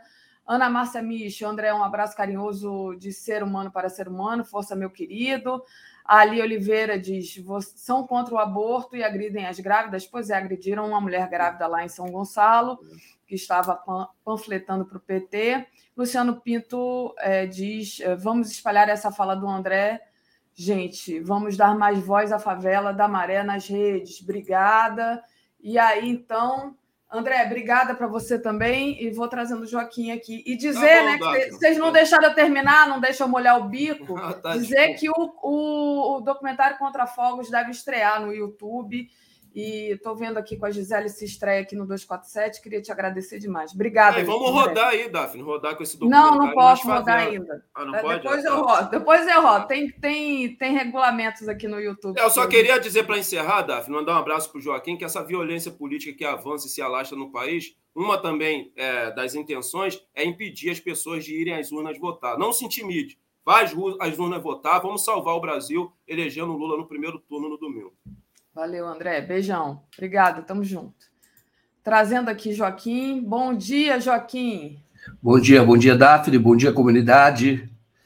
Tudo, tá tudo tá... certo aí. Esse documentário eu não, não conhecia. É Contra Vou... Fogo, né? Você me chamou. É, né? Contra Fogos. É uhum. um documentário que vai estrear ainda, tá? E eu acho que é importantíssimo. Ele foi feito aí durante esse momento do governo Bolsonaro e pega várias é, pessoas comuns da, que, que resistiram, sabe, Joaquim? Ah, então, como o André Constantini, o Rumba Gabriel, tem uma mãe de santo lá de, de Alagoas, a mãe Neide, que faz um trabalho belíssimo com crianças, e ela até adoeceu durante o governo Bolsonaro, foi tanta gente que foi atacada, tem um indígena, muita gente da militância como gente que não é conhecida, assim, eu acho que o mais conhecido é o André, por conta aqui da TV 247, mas que, que fizeram um trabalho primoroso durante o governo Bolsonaro para tentar barrar o avanço desse fascismo, que, que foram eles, né, a população é, que eles representam, que foram as mais atacadas, os indígenas, as pessoas de candomblé, as pessoas da favela. Tem uma trans também, a Natasha Wanderful, que fez um trabalho brilhante. É muito, muito interessante o, o documentário. É, quando, quando, você estava falando que a gente está exibindo agora a íntegra das entrevistas que foi no documentário 580 Dias, aquilo é uma história de resistência, entendeu? Quando você tem. São pessoas que estavam fora, resistindo ao longo do Brasil, e e tem um ato que é o da vigília que houve lá, a vigília Lula livre, é assim que era chamada, e que houve na época, ali foi uma demonstração de grande resistência da força do povo brasileiro. Tudo que nós estamos vendo agora, nós devemos em grande parte à ação daqueles brasileiros que também que estavam lá e desses brasileiros que estão sendo retratados neste documentário, porque é verdade. Nós temos uma, uma história hoje e, precisa ser contada a, a, esse documentário, pelo que você diz, conta essa história. O 580 Dias também conta, que é a história de resistência do povo brasileiro, que não desistiu em momento nenhum. E todo o projeto era, com o golpe na Dilma, a prisão de Lula, o golpe era matar, matar todo o movimento popular do Brasil que teve o seu coroamento com algumas instituições. O Partido dos Trabalhadores é um delas, a CUT, o MST, eu acompanhei muito tudo isso. Então, era para matar, para virar a página, para tirar o povo da história novamente. E que nós vimos foi o contrário. Graças a pessoas como o André, como essas outras pessoas que estão sendo retratadas no documentário, e também aqueles brasileiros da Vigília Lula Livre. Muitos tiveram problemas pessoais gravíssimos, alteraram, perderam família, mas para ficar resistindo e denunciando ao mundo que havia uma prisão política, uma injustiça ocorrendo no Brasil, um golpe em andamento, que deu no Jair Bolsonaro. E agora, nós vamos falar sobre isso na, na live, agora a própria. É, atores que ajudaram a prender o Lula, essa que é a verdade, hoje eles estão mobilizados em torno da candidatura do Lula, que é para salvar o Brasil do fascismo. Olha, o pessoal reclamou que eu fui, é, é, enfim, deselegante aqui com o Marcelo, tratei ele de alguma forma diferente. Não, o Marcelo é meu amigo e eu, eu não. Se fiz, vou ligar, vou ligar para o Marcelo quando eu acabar aqui para conversar com ele e pedir desculpas. Mas enfim, não nem nem me dei conta. Às vezes a gente está aqui muito estressado com a condução do tempo, né? A gente já estava muito atrasado. É, o Marcelo, na verdade, tinha entrado aqui para falar do Cláudio Castro e, e, enfim, mas não, não tem nada disso, não, gente. Eu sou testemunha, os dois são amigos, viu? São, são muito, amigos. É, o Marcelo é muito meu amigo, talvez por isso mesmo, eu tenho muita intimidade com ele, entendeu? Marcelo, vamos desenrolar aqui, porque eu estou enrolado. A Leila Matos, André, respeito demais a tua resiliência e a, tu, e a tua luta. Ó, oh, o Marcelo voltou, deixa eu trazer ele aqui. Meu Marcelo, Marcelo Joaquim, deixa eu pedir desculpas. Joaquim, desculpa. Não. Desculpa invadir seu pedaço, mas não vou deixar passar batido isso. A Daphne não tem nada que me desculpar. Daphne não tem nada que se desculpar. Daphne não tem nada que se desculpar, está tudo normal. Eu sei o que, que é isso, eu sei o que, que é o calor do, do debate, e o povo, agradeço aos telenautas que se preocuparam comigo, mas já sou grandinho, adoro a Daphne e eu não tenho, ela não tem do que pedir desculpas. Eu peço desculpa de invadir o um pedaço do Joaquim aí para isso, mas faço questão de deixar claro que a Daphne não precisa se desculpar comigo. Okay? Não, é porque a gente tem muita intimidade. Se eu, se eu claro. de alguma forma te distratei, é porque a gente tem muita intimidade. O Marcelo, a gente está se vendo todo dia, a gente sai todo dia. A namorada dele, Joaquim, eu falo assim: cadê nossa namorada? Porque a gente só eu conheço, por isso que eu falei, eu acompanho. Eu, eu, eu fiz questão, eu, falei, eu dou meu testemunho, eu sou bem amigos, eu sou muito é. Bom, já fiz, já dei meu recado. Um abraço, Valeu. foi bom te ver, bom falar com você, Joaquim. Mais Legal, uma vez te parabenizo pelo documentário. Obrigado. E vamos em frente, que vem um novo governo aí, nós vamos ter muito trabalho pela frente. Daphne, nos vemos amanhã, quando eu entro. Amanhã o presidente Lula vai ter uma caminhada aqui no Rio. Eu ia depois falar de participar do debate hoje. Eu vou estar lá e entro no Bom Dia para falar desse encontro do Lula com o Freixo e com o Siciliano aqui no Rio de Janeiro. Maravilha. Um, um beijo em todo mundo, no coração de todo mundo e dos telenautas que se preocuparam comigo. Valeu. Um abraço. Boa. Valeu, eu, Marcelo. inclusive, eu ia falar dessa coisa do, do Marcelo estar tá amanhã com o presidente Lula. Eu não vou poder estar, porque eu vou estar aqui ancorando o Bom Dia, ele vai entrar. Mas é uma coisa, uma outra, uma fala que se alonga um pouco mais e a gente tem que coordenar o tempo aqui, né? E é um estresse, gente. Vocês não sabem o estresse que é para não tirar o tempo dos outros que vêm depois. Então, acabou que eu devo ter, porque a gente tem muita intimidade, eu devo ter sido um pouco mais direta com o Marcelo, mas mais uma vez me desculpe. Mas o Além da Mata. Daphne, deixa, Diga. desculpa, deixa eu só falar uma coisa para você. Isso que é, isso que é comunidade, né?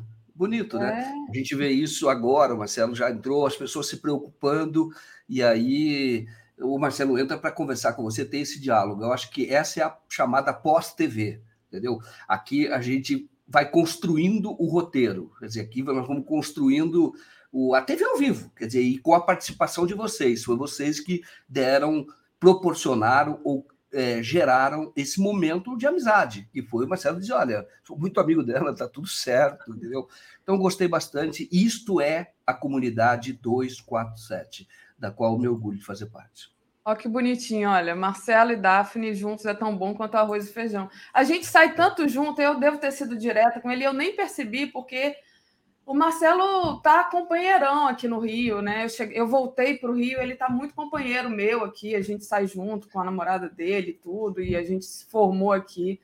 É um, enfim, uma amizade forte. A gente se conhece a, do 247, mas a gente fez, a gente colou aqui, está fazendo muita coisa junto, é muito bom ter o Marcelo como meu amigo.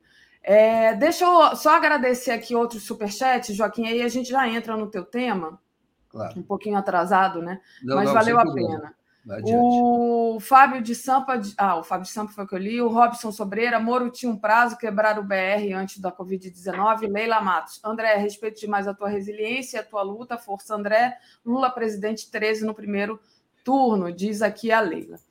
E é isso, né? É, inclusive, Queria trazer uma questão aqui para você, que não tem nada a ver com nada disso que a gente estava falando agora, mas que é a questão aqui dessa matéria. O partido do Bolsonaro pagou 225 mil a Instituto que fez parecer mentiroso contra urnas eletrônicas. É o desespero do Bolsonaro pegando o nosso dinheirinho, deve ser nosso, né? Porque esse dinheiro que o Bolsonaro tem aí sobrando, inclusive para comprar imóveis com dinheiro vivo, né? Deve ser dinheiro desviado, mas está aí. Vamos lá, Joaquim. Essa questão aí do, do Bolsonaro, do partido do Bolsonaro, pagando para fazer parecer mentiroso, o que ele quer é realmente é, tumultuar as eleições? Olha, isso eh, precisa ser investigado, porque isso é um ato golpista. Esse parecer, precisa saber quem é que fez esse parecer, porque é apócrifo, isso é de um instituto que foi contratado, mas não tem um profissional lá que assina o nome dele. É preciso investigar. Isso faz parte de uma trama golpista. Tem uma trama golpista em andamento. Não vai dar certo, mas tem. Tá? E isso já está se refletindo em rede social. Primeiro, esse caso. O, esse dinheiro, usado 225 mil, é do fundo partidário. Isso ou do fundo eleitoral. Esse é dinheiro público. É do dinheiro público. É dinheiro dos impostos que a sociedade abriu mão. Você fala, mas eu não abri mão. Abriu. O Congresso Nacional votou. Congresso que nós elegemos. Então, o Congresso votou, o, o Bolsonaro sancionou, o fundo partidário e o fundo eleitoral, que, na minha opinião, é uma montanha de dinheiro que não precisa de tudo isso. Essa é a minha opinião. Essa é a minha opinião. Há um problema. Porém, é dinheiro público. Então, que poderia realmente estar investido em hospital, investido, estar sendo investido em outra, em outra, em, em outra área prioritária do povo brasileiro. Não que não deva ter financiamento público, deve, mas talvez os parâmetros devam ser outros, talvez não, eu entendo que deve ser outro. E também entendo que deve haver mais democracia dos partidos para que esse esse, esse recurso seja usado em benefício da própria democracia. Neste caso, você está usando o recurso público para contratar um serviço que coloca em risco a própria democracia. Por quê? Porque o que esses mentirosos estão falando é, é, estão, estão dizendo nesse, nesse parecer, não sei se é um mentiroso, mais de um mentiroso, mas supostamente com o pretexto ou com a fachada de ser algo técnico, é de que pode haver fraude de que o sistema é vulnerável. Isso contra todas as opiniões, análises, não só opinião, análises sérias que existem sobre a urna eletrônica, que é confiável. Então, faz parte de uma trama golpista e está sendo financiada com dinheiro público. É o partido do Jair Bolsonaro. E veja bem, esse documento vem a público no mesmo dia em que o Valdemar da Costa Neto, que é o presidente do PL, vai ao, ao, ao TSE e diz de claramente que não existe sala secreta, que o Bolsonaro vive, falando que existe sala escura, sala secreta, onde é feita a totalização dos votos. Não, não é nada disso. É uma sala aberta onde fiscais entram e saem. Os fiscais são os fiscais dos partidos, porque tem prerrogativa de acompanhar a apuração, a votação e a apuração. Tem, tem a prerrogativa. A lei, a lei garante isso, que os, os partidos fiscalizam, TSE, Justiça Eleitoral, realiza o pleito e os fiscais os partidos fiscalizam. Isso é, é, é, é, sempre foi assim. E assim tem que ser. Que isso garante a democracia. Aí, no mesmo dia que o próprio Valdemar vai lá, o, o Alexandre mostra tudo. Falou: tá aqui, ó. Aqui ficam, tem lá 12 pessoas que trabalham nessa sala, ficam apenas monitorando a chegada dos boletins de urna e a totalização que é feita por um programa. Só que eles não mexem em nada dali. Já tem o programa feito, os fiscais ficam juntos, entram, saem, não, tá tudo certo, está atualizando, urna tal. Se tiver alguma dúvida, vai para a sessão eleitoral, vai para a urna tal e vai ver o BU, que é o boletim de urna. E aí você bate, o boletim de urna é emitido logo que encerra a sessão. Você bate, não, realmente. Aí você pode totalizar tudo. Por isso é que ele é auditável. Você totaliza tudo de novo, se você quiser. Pega boletim de urna, boletim de urna. E tudo isso é feito nessa sala com a participação de fiscais. Portanto, não tem nada secreto. O Bolsonaro está falando isso porque ele está querendo tumultuar, que é o que nós sempre falamos, e faz parte desse processo. Tem uma outra coisa que eu gostaria de falar, que eu recebi nessa madrugada e de, de, uma colaboradora, não vou falar o nome porque ela não me autorizou a falar, mas é, me ajuda muito. Ela sabe quem é é de Juiz de Fora. Então, há bastante tempo que me ajuda. Então, ela, ela faz o monitoramento da rede e esse trabalho é muito bom. E ela me passa. Então, estão passando agora na ela está em grupos, infiltrados em grupo e tal. E, esse, e, esse, e eles estão divulgando agora um vídeo já dando o, o, o, roteiro do golpe.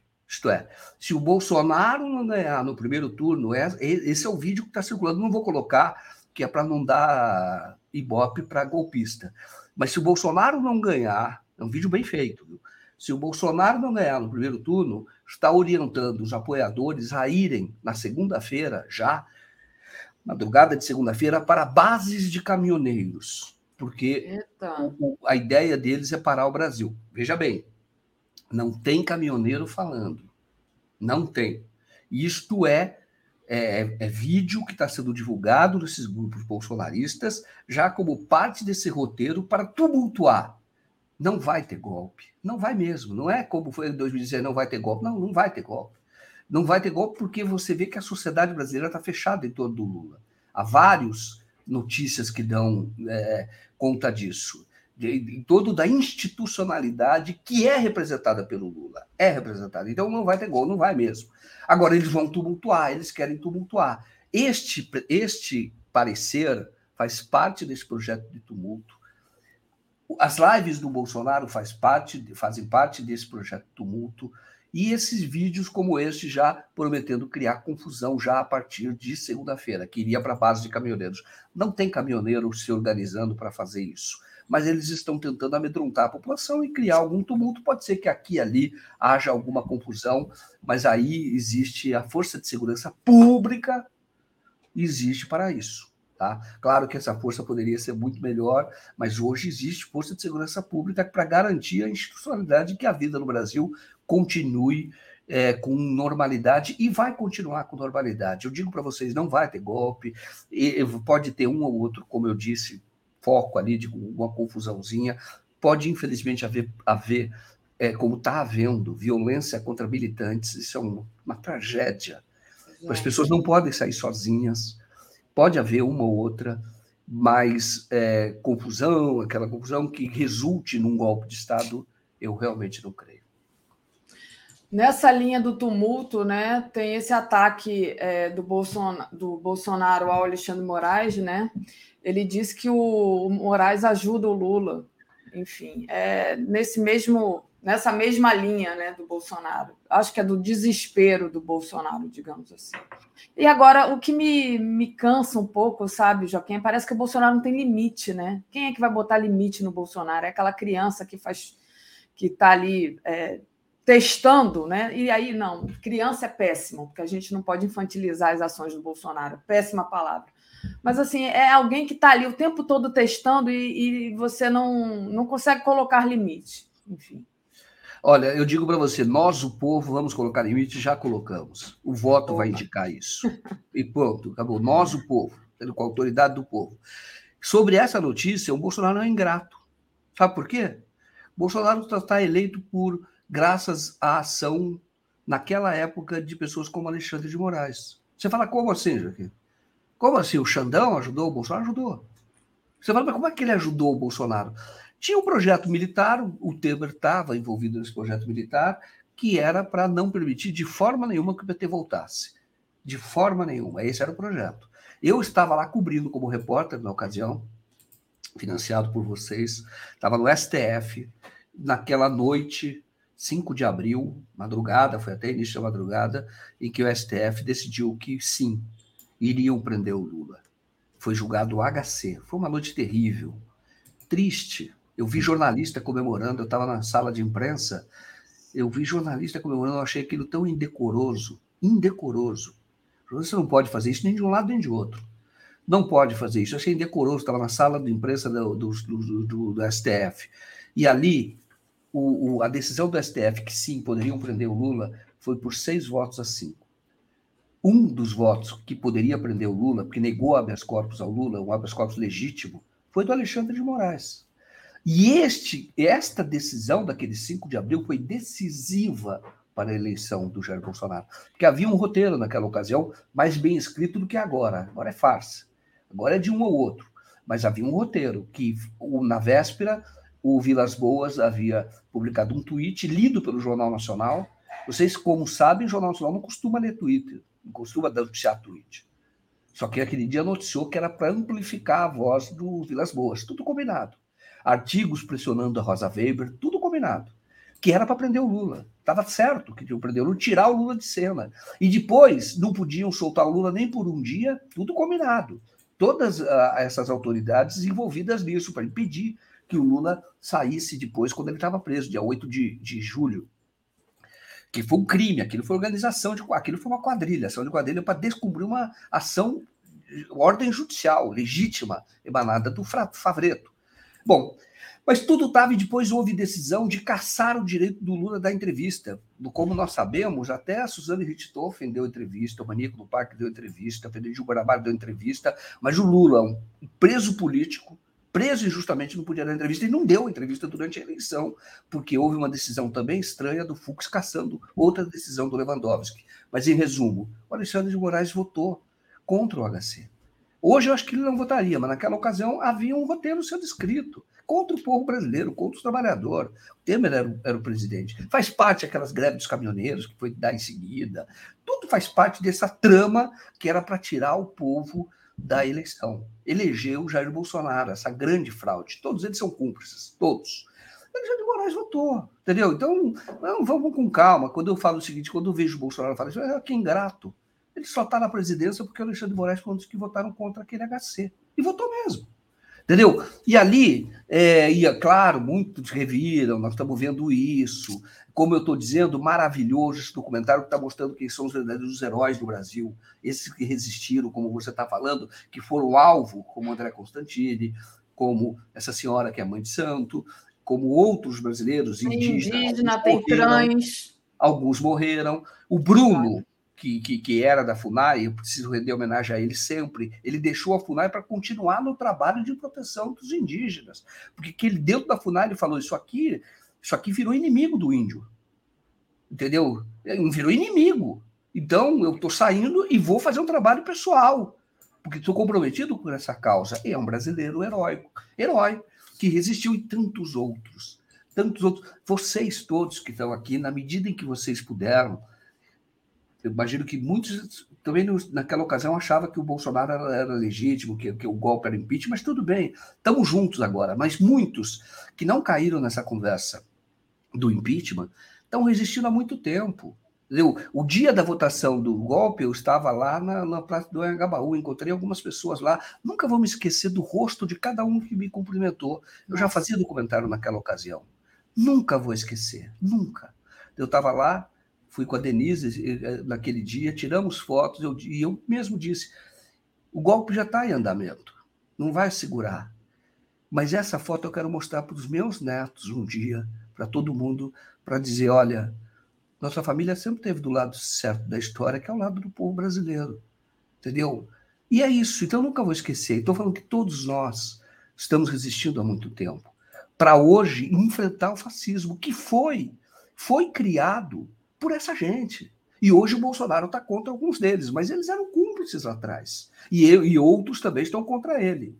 Eram cúmplices lá atrás. Mas existem aqueles que se mantiveram firmes em defesa da democracia e que hoje precisam ser reconhecidos. Todos eles. Como esse do documentário aí do Contrafogo, dos, dos 580 dias. Por isso que eu fiz esse documentário com muita alegria, com muito prazer com é, realmente sabendo que estava cumprindo o papel que, que, cabe a um jornalista, contar aquela história daqueles brasileiros. E não importa o, qual é a, interpretação política daquilo, é preciso fazer o registro histórico para isso fique, para que as pessoas entendam qual é a verdadeira história do Brasil. Quem são os brasileiros que resistem, e pode ser que muitos daqueles não vão ter cargo do governo Lula, não vão ter nenhum favorecimento, nada. Fizeram isso pelo bem do Brasil. E eles precisam ser enaltecidos sempre. Muitos dos que estão aqui também, pessoas mais velhas, que às vezes não podiam estar em determinado lugar, mas de família resistiram. Resistiram o tempo todo. Às vezes com amor, às vezes, às vezes rompendo com um ou outro, lamentavelmente, mas vezes dizendo: filho, não, não é impeachment, é golpe. Entendeu? Eles estão tentando tirar um projeto popular do governo. Eu sei de pessoas que fizeram assim e continuam firmes. Enfim, cada um teve o seu papel, cada um teve um jeito de atuar e todos atuaram em defesa de um Brasil que eu tenho certeza, a partir de 2023, vai ser muito maior do que foi naqueles 13 anos de governo do Lula e da Dilma. Muito maior e que já foi em outros períodos também. Em outros períodos também. O Getúlio Vargas, por exemplo, em alguns períodos também já, já foi muito maior. E vai, vai ser maior ainda agora, a partir de 2023, porque penso que parte da sociedade acordou e viu que não dá para fazer feitiço, não dá para brincar com a democracia. Deixa o povo falar, respeita a vontade do povo e, mais do que isso, garante a soberania popular. Garante. E aí sim tem que ter força de Estado, garantir que a, a vontade do povo seja cumprida. E assim vai ser no dia 2 de outubro, e assim deva ser sempre, sem feitiço. Sem, sem feitiço. E nunca mais flertando, namorando com o fascismo, porque não termina em coisa boa. A história já mostrou isso. Verdade, Joaquim. Joaquim, deixa eu agradecer aqui ao Fábio Sampa. Se as nossas instituições de fato funcionassem a, no, a nosso favor, é a favor da democracia, o inominável hoje estaria preso e não como mandatário do país. Queria mandar um beijo também para Bebel Protásio, que pergunta aqui sobre a os candidatos ao Senado, né? O candidato do Lula é o André Siciliano, é o candidato que o Lula está apoiando. É, o Robson Bob Sobreira, Nacif, foi tudo articulado por gringos e maçonaria. Não é o Nacif, esse aqui é o Joaquim. É, Acho que ele está achando que você é o Nacif. Foi os cabelos brancos, são os meus cabelos brancos. Nossa, Mas, enfim, é, a gente. É, às vezes as pessoas confundem mesmo. Alex Reis, Joaquim, não seria interessante fazer um documentário acompanhando a apuração dos votos? Ó, fica a dica aí, tá? Para o Joaquim. É, tá querendo te arrumar trabalho, né, Joaquim? Ah, mas eu adoro. Esse é o meu papel, contar a história do nosso tempo. É. Eu fico muito feliz quando eu consigo contar a história e falo, puxa, acho que contei a história como deveria ser contada. Esse, esse, é, o meu, esse é o trabalho do repórter. O, Joaquim, ficou faltando, porque eu me atrasei um pouquinho e toda aquela, aquela confusão, da, de posições da imprensa, né? É, e aí talvez seria interessante é, chamar a Tereza, se ela quiser falar sobre isso também, porque eu acho que é um assunto que vocês dois estão muito a par, né? Tem uma matéria na nossa home agora que é, em vez de pedir perdão a Lula, Merval diz que ex-presidente não está perdoado. O Merval diz assim: se Lula acha que estará perdoado, que todos estarão felizes caso ganhe no primeiro turno, está enganado. Uma parcela muito grande do que dos que votarão nele estará no dia seguinte de olho no que fará, exigindo que cumpra o que está insinuando nesta campanha. Tá aí o papel. Porque você estava falando de jornalista, né? Que teve jornalista que comemorou quando o Lula foi preso. Eu não sei exatamente se o Merval comemorou, mas eu imagino qual deva ter sido a reação dele. Deixa eu trazer a Tereza aqui, que eu acho que ela vai gostar de falar sobre isso com você também. Bom dia, Tereza. Bom dia. Bom dia, Daphne. Bom dia, Joaquim. Bom dia, Bom dia comunidade. Estava aqui acompanhando vocês é, e achei muito legal essa essa síntese que o, que o Joaquim faz do que é um papel de um jornalista é, contar a história do nosso tempo, né? do seu tempo. Nós somos testemunhas. É, a gente faz a, é, o relato contemporâneo da história para que os historiadores depois a transponham para os livros, agregando seu conhecimento específico, sua técnica de historiador, né? mas nós fazemos o rascunho da história. Né? da história com H maiúsculo, né? É isso. E, infelizmente, e infelizmente teve, teve muita gente, o Merval eu acho que é o, assim, o símbolo desse tipo de jornalismo que não estava preocupado com a história, e sim com suas preferências. É, eu não me surpreende nem um pouco essa coluna dele, sabe? É, nem um pouco. Agora, ela está equivocada, as pessoas não estão votando no Lula é, Tipo, contrariadas, né? As pessoas é, é diferente de 2018, né? pelo contrário. Mas não me surpreende, não, tá? E a gente vê. Hoje eu não estou com a garganta boa, parece. Ainda não falei hoje. A gente vê uma diferença grande né, aí da, da, digamos, da correção de rumo de alguns desses jornalistas, né, Joaquim, que estiveram aí nesse período, é, ajudando a construir todas, a, toda a narrativa que levou ao desastre que é o Bolsonaro. Né? Nesse mesmo dia que a gente tem aí o, o Merval dizendo essas coisas, que o Lula não foi perdoado, aliás, ontem tivemos aquela declaração importantíssima né, do, do, do Gilmar Mendes, é o ministro que votou muito contra o Lula, inclusive o impediu de ser ministro da Dilma para tentar evitar o golpe de 16. A gente teve o Merval e nós temos a Miriam Leitão dizendo que Lula é a democracia contra o autoritarismo do Bolsonaro. É uma correção de rumo, né? Isso. Que ela está fazendo, e ele não. Tá aí, a... coloquei Sim. aí a, a Miriam Leitão, Joaquim. E, a, e, a, e a, a, a Tereza eu sei que ela está sendo muito honesta ao falar isso e falando por fidelidade aos fatos, que a Miriam está fazendo uma correção de rumo. Mas ela sabe muito bem, conhece muito bem, que a, a Miriam se desviou muito para que houvesse essa criminalização da política, que Sim. houvesse. Ela, ela, contribuiu demais naquela ocasião. É, por isso, que, é, por isso que a palavra é correção, né? De. Ela está. É, isso aí é uma. É uma autocrítica, não deixa de ser, né? embora não é. explícita. Né? Claro. Mas é bom que seja assim, melhor do que esse papel do Merval, né?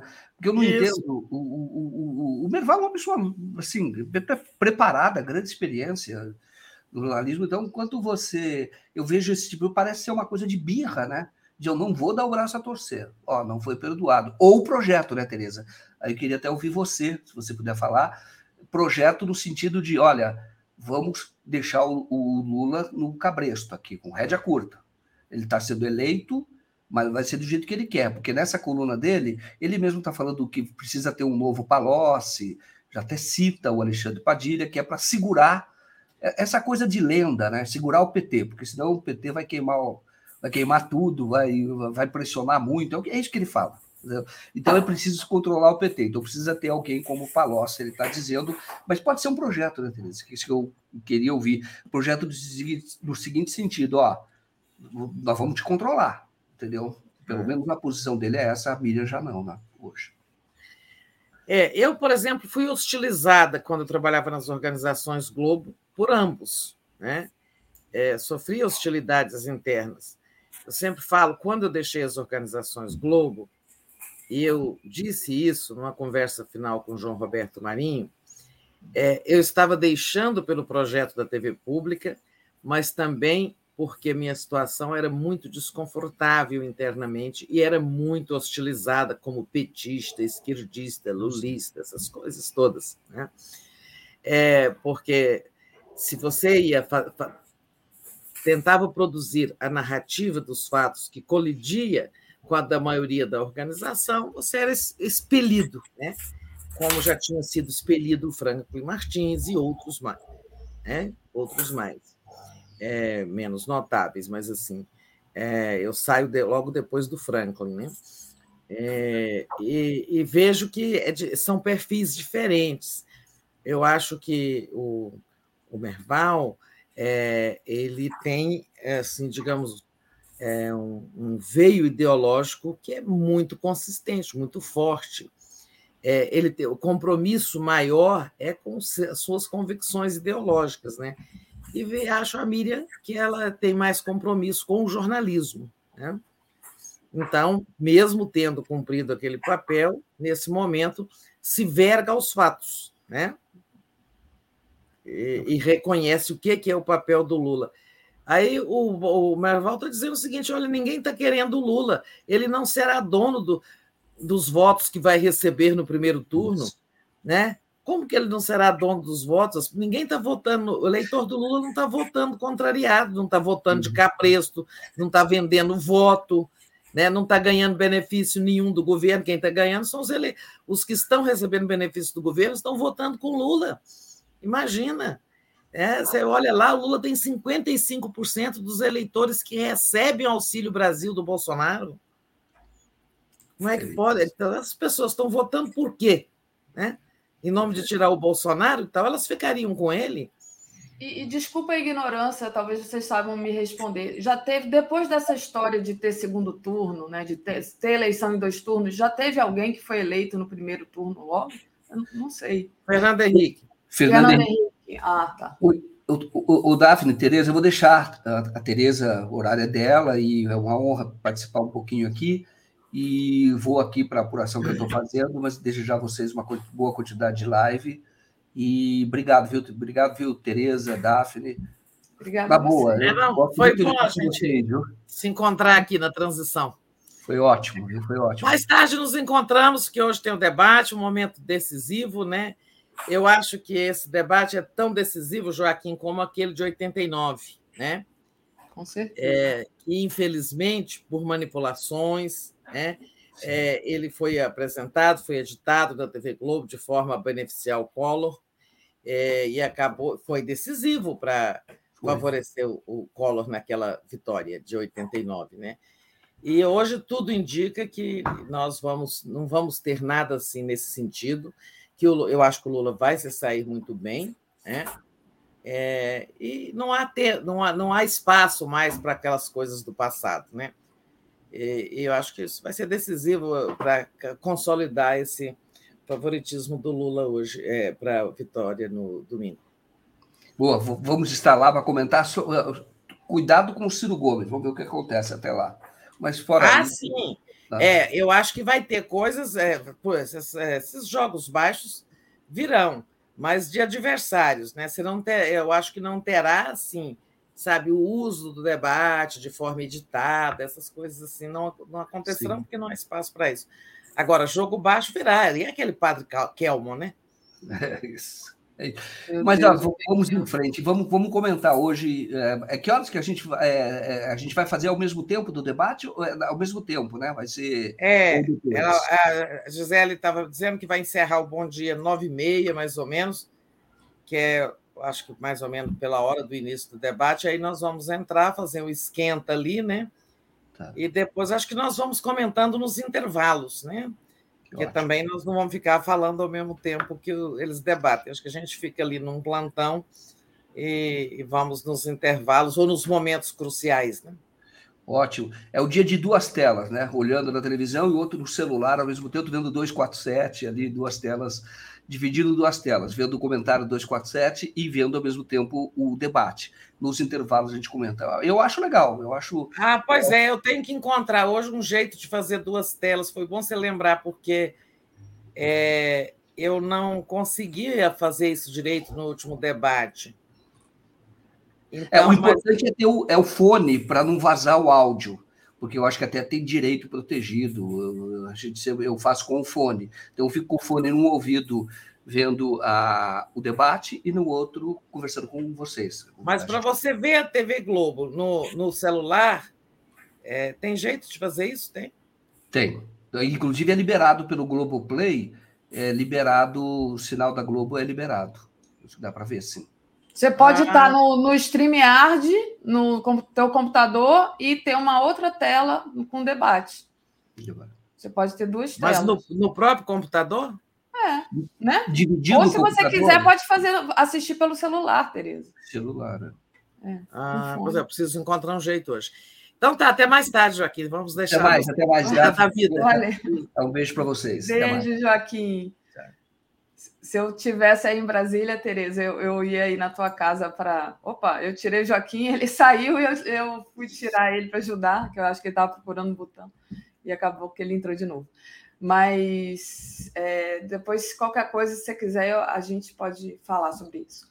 E, Tereza, deixa eu agradecer aqui, aproveitar esse intervalinho da saída do Joaquim e agradecer ao pessoal que está acompanhando a gente aqui pedir para deixar o like, compartilhar a live, fazer inscrição aí na TV 247. A gente está quase com um milhão de inscritos. Clicar no sininho. Quem puder, torne-se membro aí no YouTube também. Quem puder, faça uma assinatura solidária em brasil247.com.br apoio. O Robson Bob Sobreira mandou aqui um, é, um recado para o Joaquim. Ele diz: Joaquim, a maçonaria usa dossiê cracia contra a STF pediu para ele consultar o ranking de corrupção do TSE. Veja PT. É, o Joaquim ainda está aqui nos bastidores, ele deve estar tá escutando. O Dom Sebastião diz assim: a Globo vai tocar o tema de fim de ano no domingo. pergunta. É, Fábio de Sampa. Ah, não, o Fábio já li. Ali eu tema de fim de ano. É, eu não entendi. Ah. Se a Globo vai tocar o tema de fim de ano no domingo. Não, não entendi, não. Mas, Também enfim, não. daqui a pouco a gente entende. Daqui a pouco ele manda aqui um recado é. e a gente vai entender. Li Oliveira, hoje é um novo dia, de um novo tempo que começou. Entendi, companheiros. Agora é nós, não a Vênus, diz a Lia eu acho que é o tema da Globo, né? É, e a Lia diz que é testemunha ocular da história. Pois é, até fiz aquela pergunta do, do, do em dois turnos, se alguém tinha ganho no primeiro turno, tinha esquecido completamente, porque eu era muito. Eu não, eu acompanhava política, mas não, não como jornalista, né? E aí, realmente, é. depois vocês falaram, eu falei. É, o que nós nunca tivemos, Daphne, foi um presidente que não se reelegeu. Ah, é. Boa. Tá? Depois da, do Instituto da Reeleição em 98, né, 97, foi aprovada a emenda, Fernando Henrique se reelegeu, Lula se reelegeu, Dilma se reelegeu. Né? Uhum. O Bolsonaro será o primeiro a não se reeleger. É, como nos Estados Unidos, é, são raríssimos os casos. Se não me engano, o Trump foi é, o segundo ou terceiro presidente da história dos Estados Unidos que não se reelegeu. Porque é preciso ser ruim demais para não se reeleger. Né? Porque tem a máquina toda na mão, né? Quer dizer, tipo, ruim é. demais, tipo o Bolsonaro, né? É. Ou o Trump, quando Ou ele Trump. é o presidente, presidente tóxico, né? O presidente é. bomba, que tal, ele pode explodir a democracia, como o caso do Trump lá e mesmo do Bolsonaro aqui. É. Agora, o... o Fernando Henrique se reelegeu nas duas vezes em primeiro turno. Se elegeu Verdade. duas vezes em primeiro turno. É. Verdade, Tereza. o Leandro Calixto matou a charada. É aquela música. Hoje é um novo dia. Foi o que a Lia botou aqui também. Porque o Lula vai assumir e a música do final do ano é essa. Hoje é um novo dia, de um novo tempo. Ah, tá. É essa tá. pergunta. Ah, o Daniel, é, lá do Japão, diz assim: Tereia ficará acordada uma da madrugada para comentar o debate, para você Vamos ver. Vamos tentar, né? Vamos tentar. Eu acho que dá para fazer isso até uma e meia. Amanhã, no Bom Dia, vai estar todo mundo assim, com a cara meio de arrasado, mas a gente vai fazer. É. Vamos lá. É isso. É, Tereza, tem a questão, até que o. É, depois o Joaquim até comentou essa questão do, do parecer mentiroso aí, que foi encomendado pelo PL, mas é, o PL divulgou um, um, documento golpista contra o sistema eleitoral, né, que seria usado para o Bolsonaro pedir anulação do do pleito, né? mas o TSE desqualificou esse documento como mentiroso né? de forma enérgica. Né? É o sinal do desespero do, do Bolsonaro. Eu vou. Vou até colocar aqui que eu já tinha fechado, mas eu vou colocar de volta essa questão do desse documento, é, porque aí teve a denúncia que o Bolsonaro pagou 225 mil a esse instituto. É o mesmo documento, Tereza? Qual é o nome do documento? Do, ah, é, relatório da auditoria de conformidade no TSE. É. É esse, então, acho. É. Então, é. tá lá. É, e tem essa notícia também, que é o, ele pagou 225 mil ao Instituto.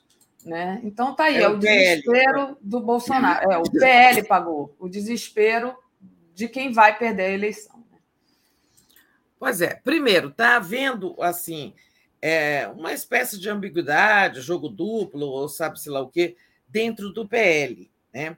o partido do Bolsonaro, que deve se tornar o partido, segundo projeções do DIAP, que é o Departamento Intersindical de Assessoria Parlamentar, o DIAP tem, um, é, tem uma tradição grande de projetar as bancadas e o tamanho da renovação da Câmara, sabe? Ele tem uma expertise muito grande nisso. JAP está projetando o PL como maior, como partido que fará a maior bancada, seguido do PT, de, talvez ali dentro de um, de um número bem próximo, 90 para o PL, 81 para o PT, mas talvez ele se surpre... talvez haja surpresa, o PT faça a maior bancada. Era importante o PT fazer a maior bancada para ter direito à presidência da Câmara. Né? Mas, enfim, é, o PL, claro que o Valdemar, falando, ele está olhando para o futuro e dizendo: olha, eu, presidente do, do, do aquele que vai ser o maior partido da Câmara, não quero sair brigando com todo mundo, deixa o Bolsonaro comprar as brigas dele. Tanto que o, o, o Valdemar foi lá, participou daquela visita de inspeção à sala de totalização e saiu dizendo que não, não tem sala. Tem, e aí, a sala escura e secreta? Ele falou: não, não tem mais. Está é, tá querendo dizer que tinha, né? Então, dando razão ao Bolsonaro, mas nunca teve sala secreta, né? Nunca houve isso. Sala escura nem secreta. É, e então, assim, o Valdemar está fazendo acenos ao ministro Alexandre de Moraes, às instituições, de olho no futuro. Mas aí o capitão Augusto, um deputado do PL muito ligado ao Bolsonaro, divulgou ontem esse documento. Divulgou para fazer barulho. É que não é um documento, é um papel, né? Uh, on paper, como dizem aí no meio acadêmico o, o, mas não é um documento oficial.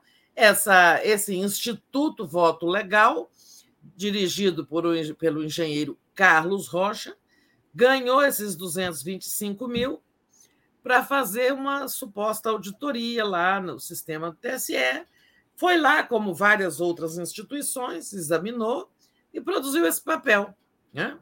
O código-fonte está aberto para todo mundo e ele produziu um papel que realmente eu já tinha dito que, tinha, que, é, que esse documento é cheio de mentiras, antes mesmo dessa nota do TSE, havia dito isso. Olha, não é verdade que poucos funcionários têm acesso ao código-fonte, foi aberto para todo mundo que tivesse interesse, né, para as instituições da sociedade civil, do próprio governo, dos partidos, etc.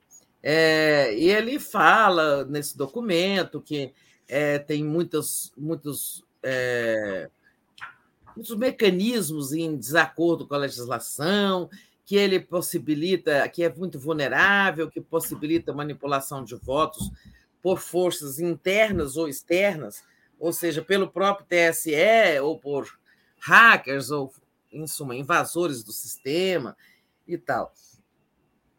E para que esse documento foi vazado pelo capitão Augusto, que é um deputado é, bolsonarista? Ele foi vazado para é, dar assim um, uma, um suporte técnico para o Bolsonaro questionar o resultado da eleição no domingo. Né? Como já dizia o Instituto Voto Legal, a nossa auditoria, olha aqui e tal. Ele está criando todos os todos tentando criar justificativas para o questionamento do resultado eleitoral. Eu até vou antecipar outro ponto de pauta, né? é, que é a questão do verde e amarelo, que também tem o mesmo objetivo. Né? É, então, assim, o TSE soltou uma nota dura, reagiu imediatamente a esse documento, desqualificando este papel, mas, assim, ele está aí, foi produzido, foi pago, né? Ah, o, o tal Instituto Voto Legal foi pago para produzir esse papel, que não tem valor legal nenhum, mas, assim, é uma muleta né, lá para o Bolsonaro se escorar. É, reagiu muito prontamente o, o, o TSE, dizendo, inclusive, que esse papel contém afirmações que podem significar atentado à democracia, né? podem ser enquadrados na Lei de Defesa do Estado Democrático de Direito, porque se está desqualificando sem provas o sistema eleitoral, você está atentando contra os, um dos pilares da democracia, que são as eleições livres e limpas. Aí, Daphne, antecipando, por exemplo, nessa, nessa tática de produzir é, argumentos para uma tentativa de questionar o resultado da eleição, questionar a própria derrota, Bolsonaro está com outra, né? Numa reunião daquela é, Comissão de Transparência Eleitoral do TSE, alguém é, levantou a hipótese, é, alguém disse que deveriam ser proibidas é, pessoas usando camisa da seleção brasileira nas urnas, na hora de votar. Né? Mas isso é tão assim absurdo que ninguém deu seguimento, ninguém falou nisso, é, não se cogitou disso. Né? de proibir é, esse tipo de, de uso da, da cor verde e amarela, né? como também não será proibido de vermelho. É, eu acho que não pode ir de camiseta com nome de candidato. Tá? E, mas aí o Bolsonaro se apegou, eles produziram uma série de fake news. TSE planeja proibir o uso das camisetas verde e amarela no dia da eleição. E aí o Bolsonaro, claro, a fake news é produzida para o Bolsonaro pegar e fazer o, o, o, o escarcel, né? Aí veio ele com o escarcel, se proibir as Forças Armadas vão é, garantir o direito de votar de quem estiver usando verde e amarelo, vá de verde e amarelo. Por que, que eles não querem que, vê, que haja gente de verde e amarelo? Para que no domingo, depois de um mar de verde e amarelo nas ruas, o TSE venha dizer que o Lula ganhou. Ou seja, eles estão planejando inundar as ruas de verde e amarelo, tirar as fotografias para depois dizer isso. Olha só, todo mundo foi votar de verde e amarelo, a maioria estava de verde e amarelo, e, no entanto, quem ganhou foi o outro. Né? Exatamente. Eles estão. É, é uma tática né, de, de, de, ficar agora batendo nos militantes do PT, para as pessoas ficarem com medo de usar os símbolos da esquerda, e de repente todo mundo vai de verde e amarelo votar os eleitores deles, e aí fica parecendo que eles são maioria. Eles Você, maioria, é. é. Você sabe que, sem saber dessa história, há uns dois ou três dias atrás, alguém é, que frequenta aqui a minha casa veio me perguntar: ah, é verdade que proibiram de votar com a camisa do, da seleção? Eu falei, eu não estava nem sabendo dessa história, né, Tereza, que você contou. Eu falei, não, isso é impossível, não, não, não pode isso. É, apesar do Bolsonaro ter se apropriado da, da camisa da seleção como sendo um símbolo dele, da extrema-direita, a camisa da seleção é a camisa da seleção, gente. Não, não pode ter essa deliberação né, de, de, votar com a camisa da seleção. Eu acho, né? Eu falei assim, de achismo. É. Mas olha aí, olha, o que, que é isso? É a manipulação. É, então, eles né? estão armando isso, né? É, igual aquelas fotografias, né? A, do 7 de setembro, sabe que eles manipularam? Eles pegaram uma fotografia do, do, de movimento do impeachment e usaram como se tivesse sido 7 de setembro na esplanada em Brasília. Eu tinha estranhado, porque eu falei, gente, eu não, a esplanada não estava cheia assim. Aí o Carlos Bolsonaro colocou uma foto lá, dizendo: aí, agora, digam que isso aí é uma plantação de girassóis, porque era a esplanada coalhada de verde e amarelo. Depois aquela foto não era, era de outro momento, né? É, de outra manifestação. Então, eles vão usar esse verde e amarelo aí, inclusive vão pegar fotos falsas, é, ou, mesmo, ou mesmo que eles. Olha, Bolsonaro tem 31%. Né? Ninguém, ninguém está subestimando, dizendo que ele é um zero à esquerda. Né? Ele é minoria no Brasil hoje, mas é considerável, 30%.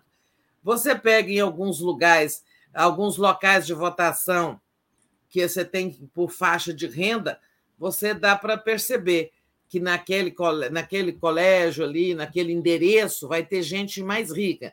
Os que ganham de cinco salários para cima votam no Bolsonaro maciçamente. Né? Então, você vai fazer fotografias naqueles locais de votação, onde você vai ter uma fila de gente de verde e amarelo, e depois diz: olha só, os eleitores, a maioria dos que foram às urnas estavam de camisa verde e amarelo, como é que vocês vêm dizer que o Lula ganhou? Né? A armação está aí. É tudo armação, mas, é, em suma, nós vamos viver momentos difíceis até isso passar, né? Mas eles não passarão. Não, o... deixa eu responder aqui para o Júlio, que me questionou se eu não perguntei. Claro que eu perguntei, a pessoa viu num grupo de gente que tem gente da direita também que estava é, colocando isso como se fosse uma verdade.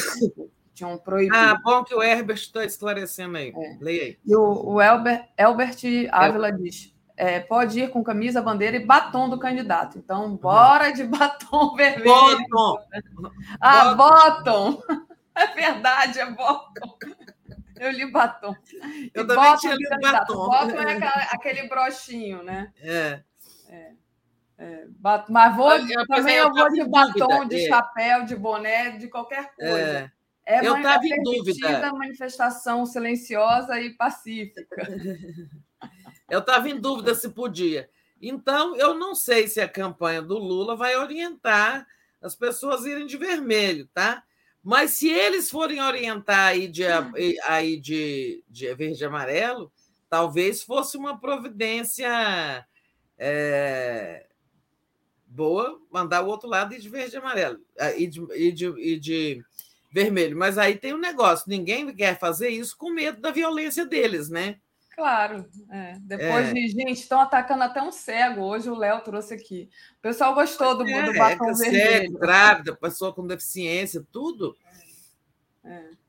Então, o lado que vota no Lula não vai querer ficar se expondo aí é, a ira bolsonarista, né? É, batom também, é, como disse outro aí, batom também vale, né? É, batom vermelho. Estou eu na correria aqui. Já troquei um batom, porque eu não uso bottom, mas eu uso batom vermelho. Ah, então é o seguinte: se você não quiser ver, vestir vermelho, porque está com medo dos bolsonaristas, é, é, é, muito justo, faz o seguinte: veste qualquer outra cor, menos verde e amarelo, e passe um batom bem vermelho. muito bom, Tereza. O Júlio agradece aqui a, a minha resposta para ele. Obrigada, Júlio, você também pela colaboração. Um, Marília Gomes, aqui na minha cidade, o juiz pediu aos mesários que não usem nada que identifique seu voto para evitar incidentes dentro das sessões. sessões. É. Sobre os eleitores, ele não disse nada. Li Oliveira, para parecer que a camisa é a comprovação do resultado eleitoral, é, exatamente. E o Elbert é, contribui ainda mais uma vez, dizendo que é permitida a manifestação silenciosa e pacífica.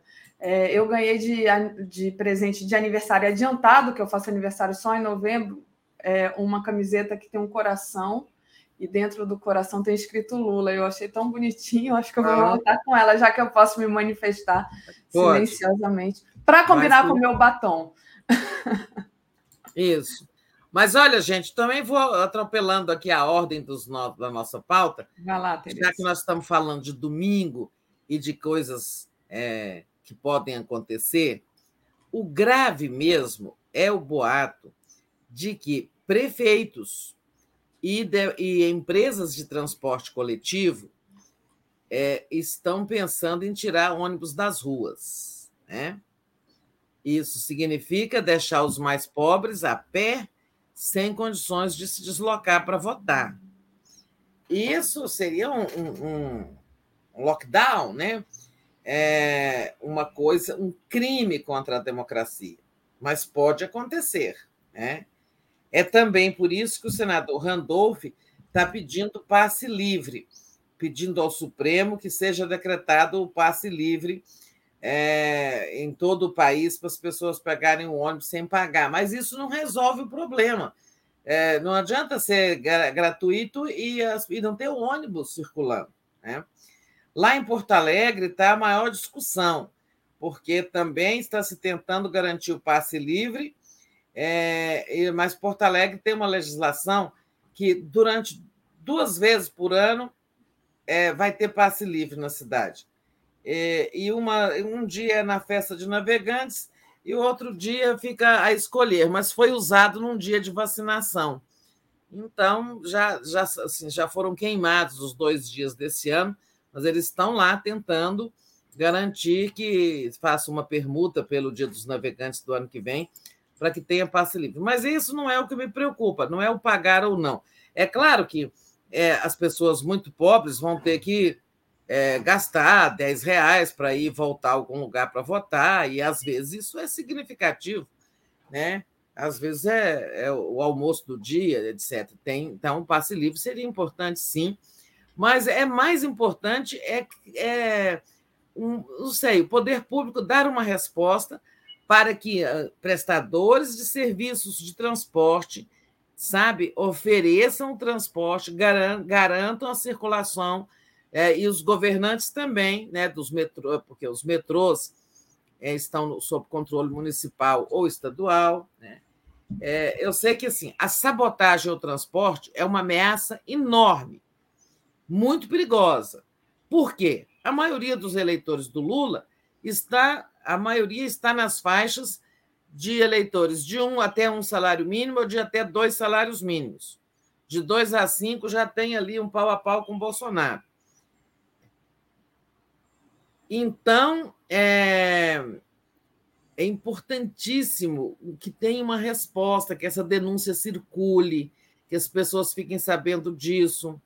É importante também que a gente, quem possa, dê carona solidária né, no dia da eleição, é, porque eu acho que em alguns lugares isso vai acontecer, infelizmente.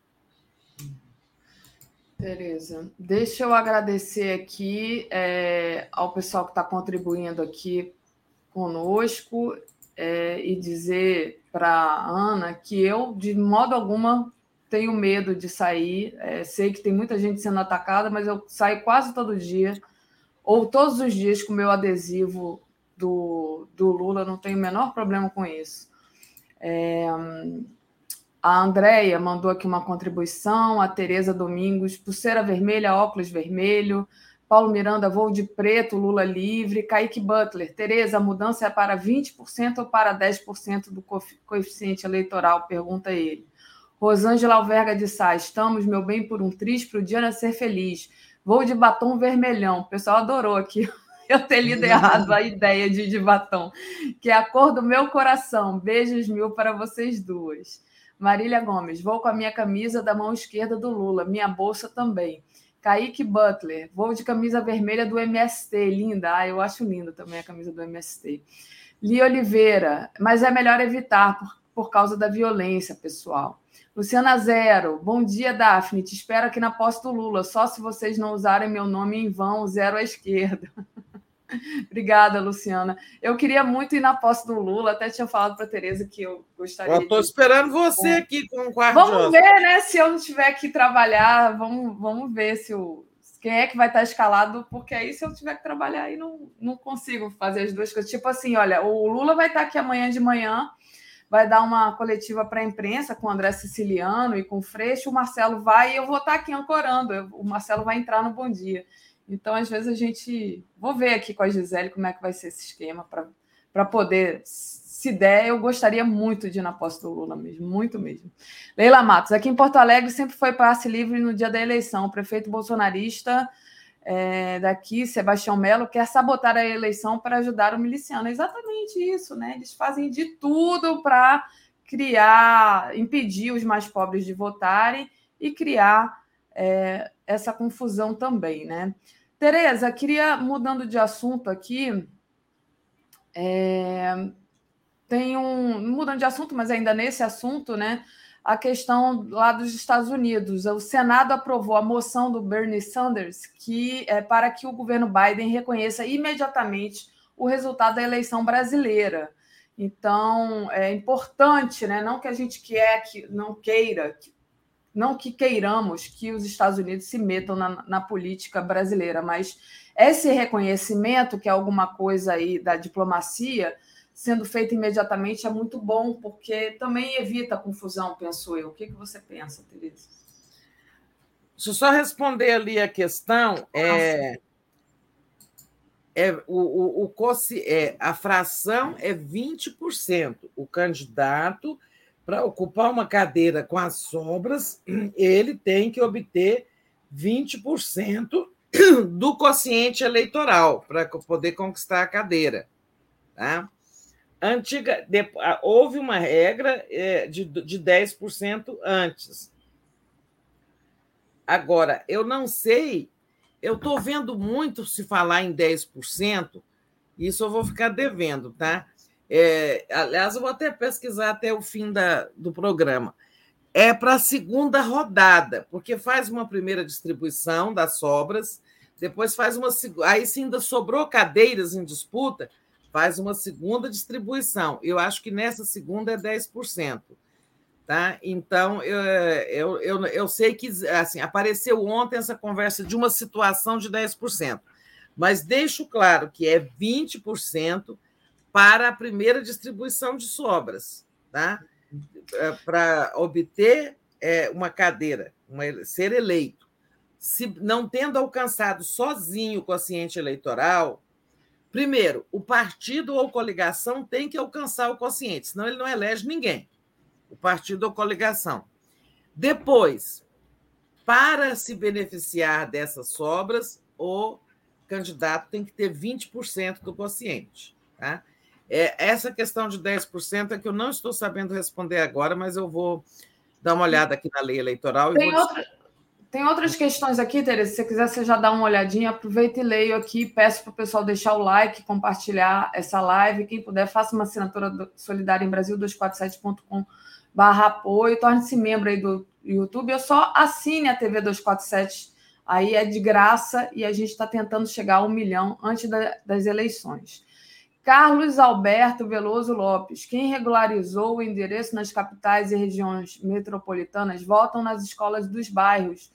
No interior, a Justiça Eleitoral providencia o transporte. Casos isolados, se pede carona, diz ele. Paula Breves. Boa eleição a todos e encontro vocês na posse. Adriano Costa. Pergunta se a posse vai ser dia 1 ou dia 5 de janeiro. Andréia Sampaio.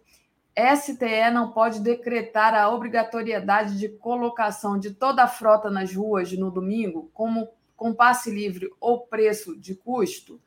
Cláudio Alves, cheguei atrasado. O que vocês pensam daquele cara que, não podendo praticar felação no próprio Bozo, contentou-se em fazê-lo numa calibre 12?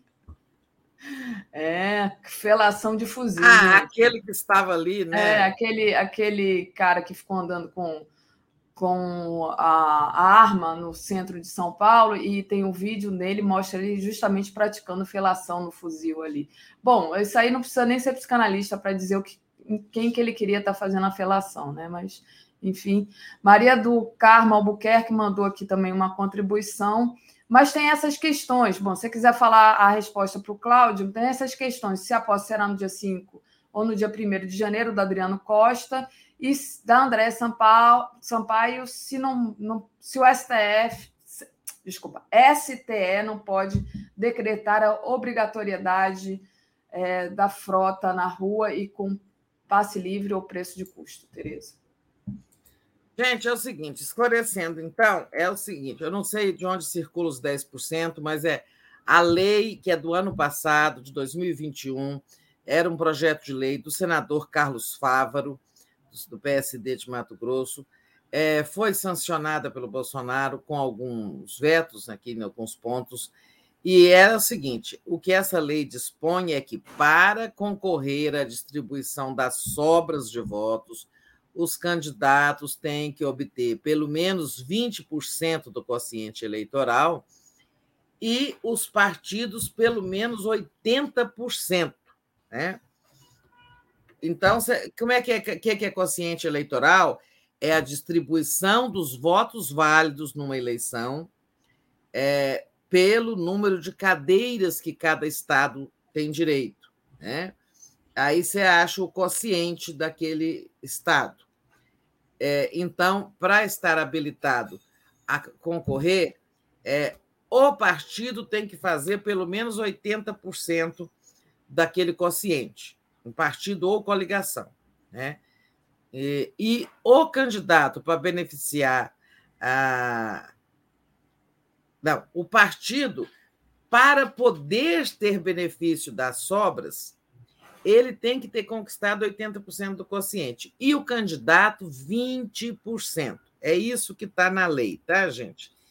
É, então, é verdade, não, não está, não, não é lenda, tá? Candidatos que não alcançarem 20% do quociente eleitoral não podem se beneficiar das sobras. Eu só levantei essa discussão para as pessoas pensarem na hora de votar. Eu fiz umas contas ontem pelas projeções do DIAP, e o DIAP costuma acertar muito, a esquerda vai fazer de 150 a 60 deputados. Né? E precisava de fazer pelo menos 200 para dar apoio ao Lula. Por isso que eu chamei atenção para a importância de a gente não dispersar muito voto, tá?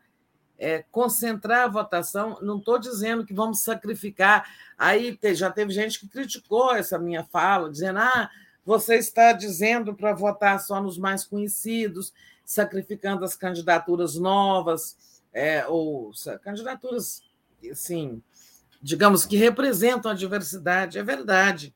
É, eu concordo que, sabe, numa eleição normal, a gente deve deixar todas assim, as candidaturas vicejarem, né, germinarem, que é assim que surgem novas lideranças. A pessoa vai ter sabe, 5 mil votos agora, na próxima ela tem 20, daqui a pouco ela se elege. É assim que se formam as lideranças. Só que nós estamos numa situação muito, muito, muito singular. Lula vai precisar muito de uma bancada. Né? Mas, enfim, é, o aspecto legal é esse. Tá? Perfeito. Tereza, chegou outro Quem instante. quiser ler mais, ó, coloca no Google assim, ó. É... Só um minutinho é, Lei 14.211, tá? Escreve lá, Lei 14.211. Essa é a lei barra 2021. Essa é a lei que estabeleceu essa regra dos 20%. Perfeito. Muito bom, Tereza. Eu vou aproveitar é, e ler os últimos superchats aqui que entraram enquanto você dava essa explicação, que é do da Maria Enilda Vieira. Não, agrediram até um cego. Sim, agrediram uma pessoa cega, sem a exclusão do até. Ah, desculpa, Maria Enilda, se eu falei isso, mas é porque. Não, mas é, o é até, gente, o até, da, desculpa, eu tomar aqui a defesa da Daphne, este até aí, é, ele não é contra o cego. Né? De ele forma é, é, é, esse até é dizendo que o desrespeito dos bolsonaristas é tão grande, porque uma pessoa com deficiência visual, né, ela merece um respeito e costuma ser respeitada, porque essa é das mais indefesas. Né? Então, quando ela diz até um, um, um cego, até uma pessoa com deficiência visual, está dizendo eles são capazes de tudo, das coisas mais cruéis. Né? É. Então, esse, esse até da Daphne aí não foi, de modo algum, um preconceito. Nem, ela, nem está, ela está chamando a atenção para a, a superlativa crueldade dos bolsonaristas. Exatamente. Obrigada, Tereza. Leila Matos, é, quanto mais abrirmos mão das nossas cores partidárias, mais os bolsonaristas se sentirão donos do país temos que nos impor porque o país não é deles. Exatamente, Leila, o país não é deles. Também Euclides, acho isso. Nova... é. Euclides Roberto Novaes, vamos colocar a frota na rua. Roberto Gevu, 10% é a primeira distribuição, diz ele. Tem um, um outro um outro superchat aqui do Euclides que ficou lá para baixo e eu acabei que não li, que eu tinha visto quando chegou e eu perdi ele aqui, mas ele estava dando bom dia para a gente. Eu me, me perdoe, Euclides, porque muita coisa aqui, às vezes a gente acaba perdendo uma mensagem ou outra, por mais que a gente se esforça, se esforce para não fazê-lo. Kaique diz assim: porque o voto de legenda não deveria se aplicar os 20%. Gente, não, as pessoas estão muito em dúvida dessas, desse tipo de tática, né? Está sempre aparecendo aqui é, muitas mensagens a respeito disso. O Fernando Bai diz: a coisa está quase clara no site TRE do Ceará, disse ele. Enfim. Eu vou explicar isso, mas eu não vou conseguir explicar, porque é o seguinte: a própria legislação tem uma dúvida sobre. É, existem consultas ao TSE em curso, eu não quis entrar muito nesse detalhe, porque, como eu não tenho resposta, sobre a segunda distribuição né, sobre a segunda rodada. Uhum. Há consultas neste momento, porque não ficou bem claro é, sobre esse. Desculpa, o telefone tocou aqui. Sobre esse, esse, esse, esse, essa fração, esse percentual, tá? É, é o que eu posso dizer até o momento. Está tendo esse site do TRE, até vou ler lá. É, é porque é o seguinte: a lei fala, era, era 10%, aí ela veio e falou que era 20%, mas não ficou claro que se era só na primeira rodada, porque você distribui as sobras, depois redistribui até acabarem as cadeiras, tá? Até que se são preenchidas todas as cadeiras. É, vamos ver lá no site do TRE. Eu volto ao assunto depois. Teve também uma matéria, eu vi a Gisele falando ontem que ia produzir uma matéria. Tá? O fato é que é o seguinte: não basta votar em qualquer candidato de uma coligação e achar que ele vai beneficiar das sobras. Né? Ele pode ter que cumprir 20%, ainda que seja só 10% na segunda volta. Tá? Tem consultas em curso no TSE que ainda não foram respondidas para esclarecer isso. É, eu levantei essa lebre até acho que até me arrependi, porque eu queria trazer esclarecimento, e as pessoas estão, sabe, aí virou uma querela sem fim. Mas, enfim, é, eu queria responder também àquela que perguntou sobre a posse do presidente. Sim. Olha, foi aprovado pelo Congresso que a posse vai passar a ser no dia 5, né? mas só depois é, de 2026 em diante. Agora, a, a do dia 1 de janeiro, a do Lula, né, que vai ser eleito no primeiro ou no segundo turno, a do Lula vai ser no dia 1 de janeiro. Essa data é horrível, coincide com o ano novo, né? então é, mais problemas de locomoção, de hospedagem, de tudo, mas em suma, pela última vez será no dia 1 do ano. Muito bom. Josi, querida, está dizendo que as suas explicações foram ótimas. Foram sim. Obrigada, Josi. É, Tereza, deixa eu pedir então para você comentar aquela, aquela colocação que eu havia feito do, do Senado americano, né? É, ah, que o, o resultado das eleições é, sejam, enfim, é, ai, me fugiu a palavra agora, mas reconhecido, reconhecido, exatamente, imediatamente. Então, é, eu acho que isso vai acontecer, tá? Essa moção do Senado americano, proposta pelo senador democrata Bernie Sanders, né, que é um senador da chamada esquerda americana, né? É diferente o conceito deles de esquerda, mas uhum. é, ele, digamos, é o mais progressista dos políticos democratas, né? Isso a gente pode dizer sem dúvida. É, essa moção foi aprovada pelo Senado, pedindo ao Biden que reconheça imediatamente. Mas o governo Biden também tem dado sinais de que vai reconhecer imediatamente, tem dado sinais. É, teve o encontro do Lula com o representante do Departamento de Estado, teve todas aquelas notas de repúdio aos questionamentos do sistema eleitoral brasileiro pelo Bolsonaro.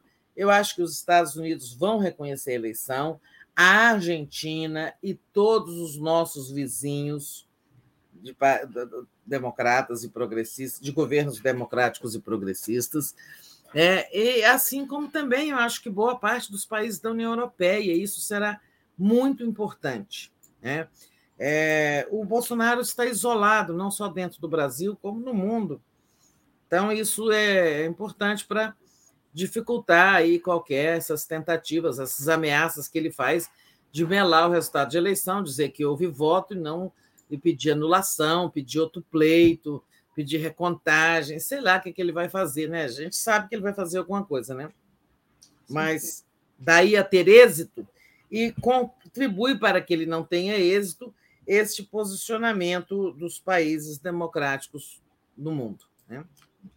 Exatamente. Tereza, deixa eu só agradecer mais uma vez a contribuição dos nossos internautas, lembrar que a coisa mais importante é você compartilhar essa live e deixar o like.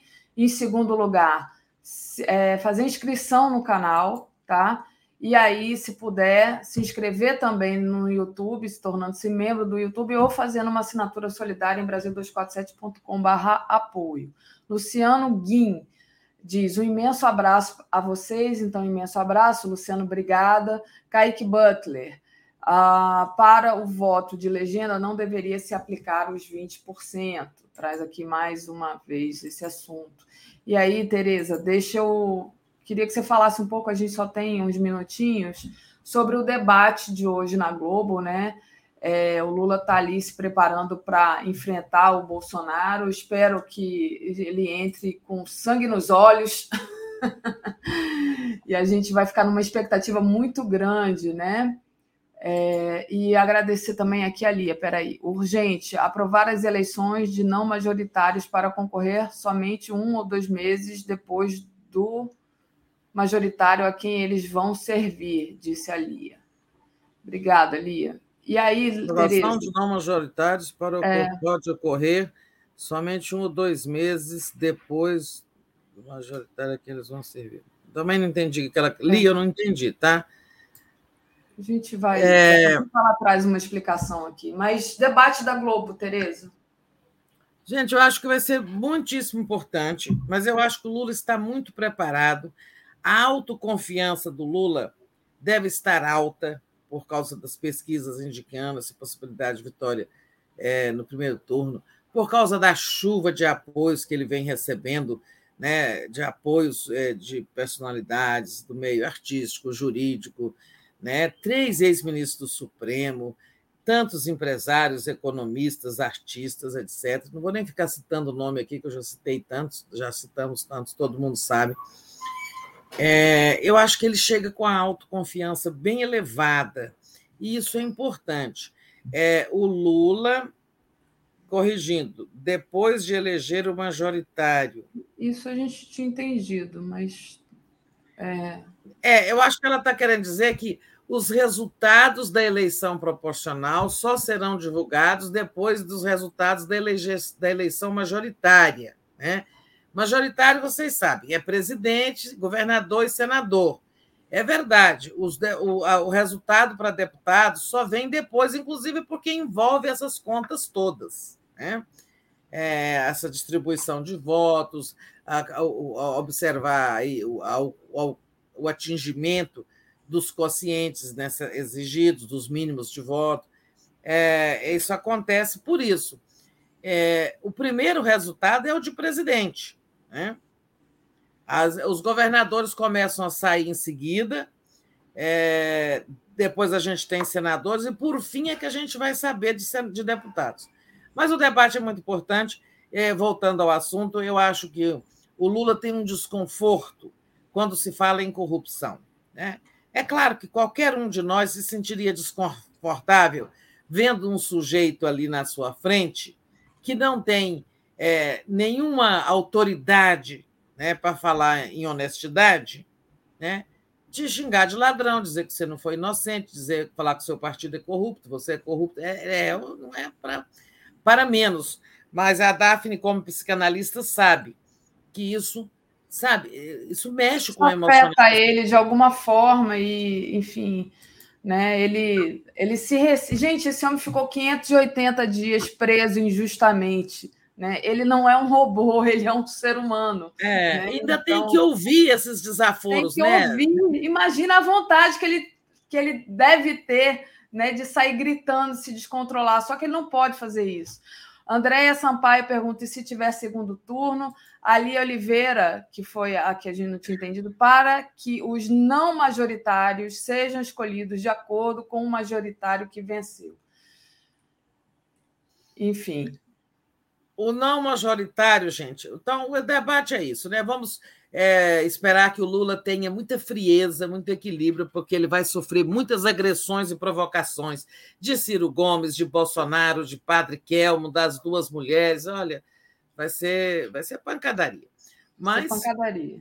É... Tereza, a gente tem aqui aí um pouquinho ainda, é, né, você estava falando do debate, depois do debate, o Lula é, vai vir aqui para o Rio, Marcelo Auler vai estar tá lá, ele já se cadastrou. Eu vou estar tá aqui no Bom Dia, vou trazer o Marcelo. É, o Lula vai falar para os jornalistas, vai estar tá com o Freixo e com o Siciliano, e depois vai ao Nordeste fazer três caminhadas com os candidatos ao, aos governadores, né? É, então, aqui no Rio, na Bahia e no Ceará, né? Então, é, o Rio, eu entendo, porque o Cláudio Castro está ali bem mais à frente, e no Nordeste o Lula é bem forte, né?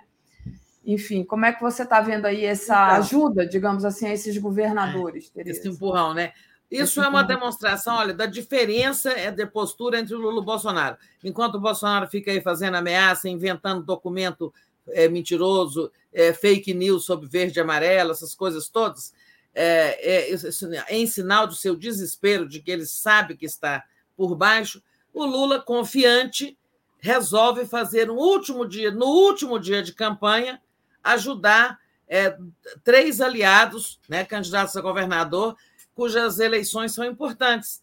Então é o seguinte: Lula está seguro de que está na frente no Sudeste, de que tem, ele tem uma grande vantagem no Nordeste, mas vai passar no Rio, onde ele já está na frente do Bolsonaro no seu reduto. Vai passar no Rio para tentar dar um empurrão no Freixo, vai passar na Bahia, onde está virando o jogo lá entre o candidato do PT, Jerônimo, e o ACM Neto, uma caminhada ali na Orla, então vai ser é, um grande empurrão ali para a candidatura é, do, do Jerônimo, que já é, no, no, estado em que o ACM Neto já esteve praticamente, pelas pesquisas, eleito em primeiro turno. Agora tudo indica que vai ter segundo, e no segundo tudo pode acontecer com o Lula já eleito presidente. E também no Ceará, estado do Ciro Gomes. Vai lá dar uma força. Ali eu acho que é uma resposta aos ataques que o Ciro vem fazendo ao Lula. Então, ele vai lá ajudar a consolidar a derrota do Ciro no seu estado natal. Né? É, dar uma força lá para o Eumano. É, ah, e, pra, e, também o governador, o ex-governador Camilo Santana, candidato ao Senado. Alguém perguntou é, sobre, falou assim, é, ainda aquela questão, como aliar o voto majoritário ao proporcional. Se eu entendi bem, é o seguinte: como você votar de forma que a sua escolha para presidente tenha sintonia com a sua escolha para deputado federal e estadual, que é o voto proporcional, né? É votando, primeiramente, votando nos candidatos de partidos da, da coligação do Lula. Não vou nem dizer do PT, dos 10 partidos que apoiam Lula, né? É a primeira sintonia que você deve ter. Segundo, é dentre esses candidatos, procurar, eu, eu falo, isso é uma posição minha, sabe? Um voto pragmático que ajude a garantir a eleição. É, mas, assim, eu já nem vou falar mais disso. É, teve uma pessoa aí que voltou a falar dos 10%, e, e até vou ler essa matéria do TRE, é, do TRE do Ceará, mas essa coisa não está clara porque não está clara lá na legislação. Tá? É, vai ter uma resposta do TSE nas próximas horas sobre a segunda rodada de distribuição. Até onde eu sei é isso. Bom, muito gente, bom. eu me despeço até a noite. Nós vamos comentar o debate, que vai ser muito importante. É, venham, pra, venham conosco, tá? Este, sintonizem na TV 247, depois do Boa Noite, a partir de 9h30, 10 horas, a gente vai estar no ar, tá? E no mais, Tereza... likes para nós, likes e todas aquelas coisas que a Daphne pede.